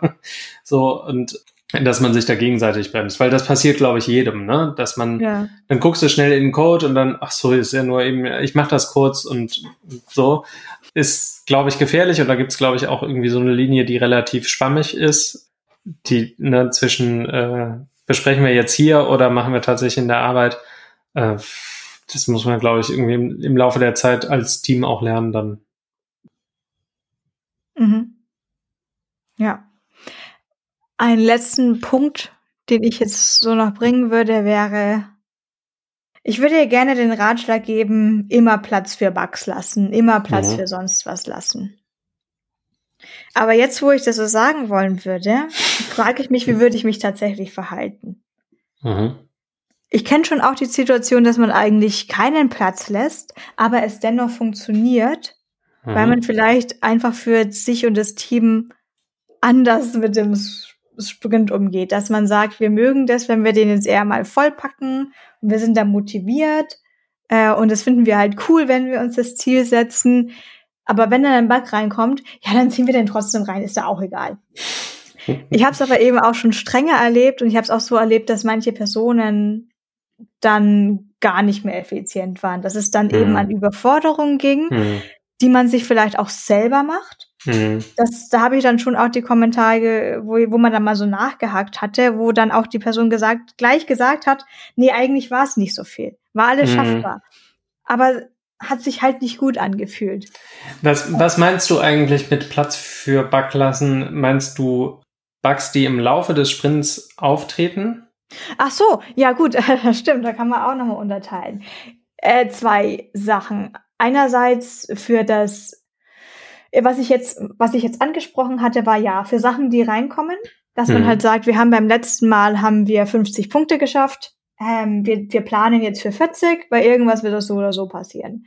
Ich werde schon ein bisschen mulmig, wenn ich zum Beispiel sehe, dass Leute gar keine Bugs mit reinnehmen oder gar keine Bugs finden. Weil mhm. ich äh, mache das jetzt schon ein paar Jährchen, was ich tue und ungefähr alle, alle drei Tage passiert halt irgendwas. Ja, ja. Und wenn es nur ist, dass äh, Apple Safari neue Version rausbringt ja, und wir löschen jetzt alle Cookies und plötzlich müssen wir was anpassen das hatte ich gerade gemeint. Der andere Punkt mit ist ja quasi, nehmen wir uns immer vor, dass 10 Prozent, 20, 30 Prozent der Tickets müssen Tech-Debt oder Bugs sein. Ist auch spannend und wahrscheinlich ist es wirklich von Team zu Team unterschiedlich. Und mhm. wenn ich jetzt einfach nur so mal nebenbei schnell gefragt werden würde und ich werden würde und ich soll was Kluges antworten, würde ich sagen, ähm, 15% Tech Debt, 15% Bugfixes, der Rest ist äh, quasi 50% Feature-Entwicklung, aber noch weitere 15% lassen für alles, was mögliche reinkommt. Was ja auch heißen kann, vielleicht kommt auch noch mal ein Feature-Request rein, der jetzt auch morgen kommt, morgen ist äh, Formel 1 Race und wir müssen jetzt noch was auf die Webseite stellen, eine Werbung, kann ja auch plötzlich hineinkommen. So, das wäre jetzt meine kluge Antwort. Ich finde das gut, dass du sagst 15 Prozent, weil ich kennst du Gunther Dück, der, der irgendwie so, der war irgendwie bei IBM, glaube ich, der erste CTO und ist jetzt so eher Philosoph, glaube ich. Und der ist eigentlich Mathematiker und der hat gesagt, er kann mathematisch beweisen, dass die richtige Antwort auf alle Fragen 15 ist. Deswegen würde ich das jetzt ganz gut irgendwie. Deswegen ah. meine ich, das wäre die kluge Antwort, die ich geben würde. Aber diese 15 Prozent, die sind an den Haaren herbeigezogen. genau, halt genau. Das ist nämlich genau das Ding. Und äh, ich habe mal irgendwann gehört, äh, Senior-Entwickler müssen sowieso immer antworten, it depends. So. Weil am Ende ist es ja vielleicht auch wirklich so, ne? Ähm, es kommt, wie du schon gesagt hast, es kommt irgendwie auf das Produkt an. Ist das eher in einem Maintenance-Modus oder nicht? Davon hängt das ab, wie viel Bugs ich reinziehe oder vor allem, es, es gibt ja auch solche und solche Bugs. Ne? Es gibt ja Bugs, die irgendwie wirklich kritisch sind, die dann eher so ein Stop-and-Fix-Bug sind. Mhm. Ich muss jetzt wirklich den Sprint abbrechen und das direkt nächste, was ich tun muss, ist diesen Bug fixen. Und es gibt Bugs, die können auch mal ein, zwei Wochen da liegen. So. Ja, ja. Und die muss man natürlich unterschiedlich behandeln. Stop Fix heißt, der Sprint wird sowieso gebrochen und dann ist auch egal, wie viel ich reingeplant habe oder nicht. Genau. Also für den Stop Fix muss ich keinen Platz lassen. Für mhm. alles andere habe ich mal irgendwo gehört, so die Weiß ich gar nicht, ob das stimmt. Also, aber so Teil der polnischen Gastfreundschaft wäre, dass man immer einen Teller mit mehr deckt. Irgendwie, falls mal jemand kommt zum Essen, irgendwie ja. hat man den schon gedeckt. Und das kann man natürlich mit Bugs in einem Sprint auch machen, ne? dass man irgendwie äh, vielleicht für die Unvorhersehbaren ein bisschen was lässt. Finde ich aber eigentlich nicht so gut, auch wenn ich grundsätzlich ein gastfreundlicher Typ bin. So, ich würde, glaube ich, eher sagen, es gibt die ganz kritischen, die sowieso den, den Sprint sprengen und dann gibt es welche, die ich mir angucke und, und das ist von Team zu Team abhängig. Ich äh, fand den Modus am besten, wo wir gesagt haben, wenn ein Bug reinkommt, ist der auf der Agenda der nächste Punkt, sobald das abgeschlossen ist, was wir gerade tun. So. Aber wie gesagt, ist eine Abwägungssache. It depends. Ja, richtig. Deswegen, als erstes hätte ich gesagt, ja, natürlich muss man da was freilassen, damit eben dieser Stressgefühl nicht entsteht. Ja, ah, genau 15 Prozent auf jeden Fall, ja. Ja, allerdings, wie gesagt, jetzt arbeite ich halt schon länger in einem Team, wo, wenn dann was reinkommt, ist es halt trotzdem auch egal. Mhm. Weil wir halt eh schon in dem Modus sind, wir schätzen mhm. halt eher eh schon für uns. Wir haben jetzt, wir haben jetzt eben nicht dieses Kundenprojekt, dass wir an Datum XY da überliefern müssen, mhm. sonst wird ein Vertrag gebrochen. Und dadurch sind wir eh schon ein bisschen im anderen Modus. Und wir fahren, glaube ich, schon ganz gut einfach damit zu sagen, wir freuen uns da auf die Features und machen das so voll. Vielleicht ist es einfach, dass diese Milchmädchenrechnung am Ende deswegen aufgeht, weil ja sowieso immer was reinkommt. Mhm. Und wir das dann einfach so, ohne dass es uns auffällt, halt eh schon ein bisschen frei lassen, weil wir eh schon mhm. im Sprint Platz haben weil wir vielleicht quasi eh nur 65 Prozent unserer Zeit auf Feature-Tickets ja. arbeiten ja. und den Rest eh an was anderes und das gleicht ja. sich dann halt auch wieder aus. Ja, ich glaube, das ist auch legitim, ja. Das mit den Bugs ist ja vor allem auch wirklich noch die andere Frage, ähm, in welchem Team-Setup ist man da drinnen? Ist man in einem Team, wo es jetzt wirklich nur um ein Projektteam mhm. geht? und man macht aber gar nicht 100 Prozent für dieses Projektteam, sondern man hat eh noch so einen Donnerstag und Freitag, wo man eh anderes macht, dann ist es auch wieder ein anderes Setup. Ja, sehe ich auch so. Jetzt haben wir viel über die Thematik gesprochen. Gibt es nur einen Punkt, der dir auf der Seele liegt, der jetzt noch raus muss? Oh, habe ich jetzt gar nicht drüber nachgedacht. Ich, also ich, ich, finde, wir haben, glaube ich, relativ rundum alles äh, irgendwie mal angerissen zumindest, oder? Ja, ich fände es auf jeden Fall. Also ich habe jetzt die Punkte bei mir eben so abgehakt, ja. deswegen habe ich dich ja. gerade gefragt. Ich glaube, da gibt es noch viele, viele andere Meinungen, die mich wahnsinnig brennend ja, interessieren, weil ich da auch sehr gerne weiterlernen würde. Ja. Jetzt sollte hier jetzt jemand zuhören und hat da entweder gleiche, ähnliche oder ganz andere Meinungen, äh, meldet euch gerne bei uns über Twitter oder auch per E-Mail. Entweder einfach nur als Kommentar oder auch gerne als äh, neue Diskussionsrunde. Und wir sind, wie ich am Anfang erwähnt hatte, wir sind, wir sind Entwicklungsmenschen. Wir sind Entwickler und Entwicklerinnen. Mir hat noch nie jemand beigebracht, wie man, also mir hat noch nie jemand offiziell beigebracht, wie man schätzt. Ich mhm. glaube, du hast gemeint, du hast sogar ein Scrum-Zertifikat. Ja, irgendwo ja. habe ich Jodel-Diplom habe ich, ja. Ja. Und vielleicht das aber auch noch anschließend für so das gesamte Team oder falls man jetzt irgendwo als Developer arbeitet und da kommt jemand Neues rein, dass man nicht vergessen darf, dass die Personen davor woanders waren. Ich finde, es ist super schwierig teilweise, ja. wenn man einfach eine Person nicht darauf vorbereitet, wie es bei einem läuft und nicht nachfragt, wie ist es denn bei euch gelaufen? Weil ich glaube, woher soll denn jetzt eine Person im ersten Sprint schätzen können, wenn sie keine wenn sie gar nicht weiß, wie dieses Team hier vorher geschätzt hat. Genau. Und, und da ist dieses Tomatenteam tatsächlich ein, ein, ganz gutes Beispiel. Das kann ich vielleicht auch noch aufdecken am Ende. Warum haben die in Tomaten und in Zeit geschätzt? Äh, der Grund ist, das war das Maintenance-Team. Mhm. Das war sowieso das Team, was nur Bugs gefixt hat. Mhm. Und da ist es egal, ob das komplex ist oder User Value bringt oder, oder ja, am Ende irgendwie in, in Kunden Value gerechnet werden kann, weil jeder Bug ist irgendwie blöd. Und äh, das äh, Produktteam hat gesagt, wir wollen unser Produkt jeden, äh, jeden Sprint ein bisschen besser machen. Und dann waren es halt Tomaten. Dann wurde halt ja. die Zeit geschätzt. Ne? Und äh, ich glaube, man muss einfach nur drüber reden, was ist eigentlich unsere, unsere Aufgabe als Team und dann gemeinsam eine Lösung finden. Und ob das jetzt Bananen sind, Tomaten oder sonst was, ist dann auch egal. Und es gibt Teams, die sind super stabil, was die Besetzung angeht und sind dann ein halbes Jahr, Jahr oder länger in der gleichen Besetzung. Und ich glaube, mhm. da wird das mit dem Schätzen auch eh immer ja. irgendwie ganz witzig. Und ja. man kann schon immer raten, was die andere Person denkt und genau. dann, flutscht ja. es vielleicht. Es gibt aber auch andere Setups, wo mehr Fluktuation dabei ist. und wo quasi jeden Sprint eine neue Person dabei Mhm. ist. Und Dann muss man natürlich vielleicht ein bisschen anders Hm. an die Sache herangehen und vielleicht auch tatsächlich eher auf die Komplexität wieder mit eingehen, weil man auch davon ausgehen kann, dass wenn da eh schon die Leute wechseln, dass die wahrscheinlich auch den Code nicht so gut kennen Hm. und vielleicht auch eh immer eher vorsichtiger schätzen. Deswegen ist es natürlich auch extrem schwer, da generelle Aussagen zu machen. Und jetzt hatte ich eben davor so ein bisschen geschaut nach äh, Estimation Techniques und habe ein paar Beispiele durchgelesen, wo ich mir dachte, das würde halt bei uns einfach nicht stimmen. Das wäre für uns halt Ja, einfach ja, falsch, genau. was da Leute als do it und don't do it It ähm, depends, ne? kategorisieren. Ja. Ja. ja, genau. Drüber reden ist, glaube ich, das Wichtigste, ja. Drüber reden haben wir jetzt eineinhalb Haben jetzt Stunden gemacht. Haben wir gemacht. ähm, trotzdem habe ich das Gefühl, es könnte noch Stunden, Stunden so weitergehen. Also Das stimmt. wir sind super sehr interessiert an anderen Meinungen. Also meldet äh, euch gerne bei uns. Wir freuen uns aber auch natürlich über alle möglichen Sternchen und Likes und was man alles so online äh, bei irgendwelchen Apps drücken kann. Und auch gerne über Weiterempfehlungen. Ansonsten, Nick, ich danke dir vielmals für dieses Gespräch. Ich danke auch, hat viel Spaß gemacht. Gerne wieder. Und dann sage ich, ich hoffe einfach mal bei uns schon wieder bis zum Wiederhören. Alles klar. Ciao, ciao. Tschüss.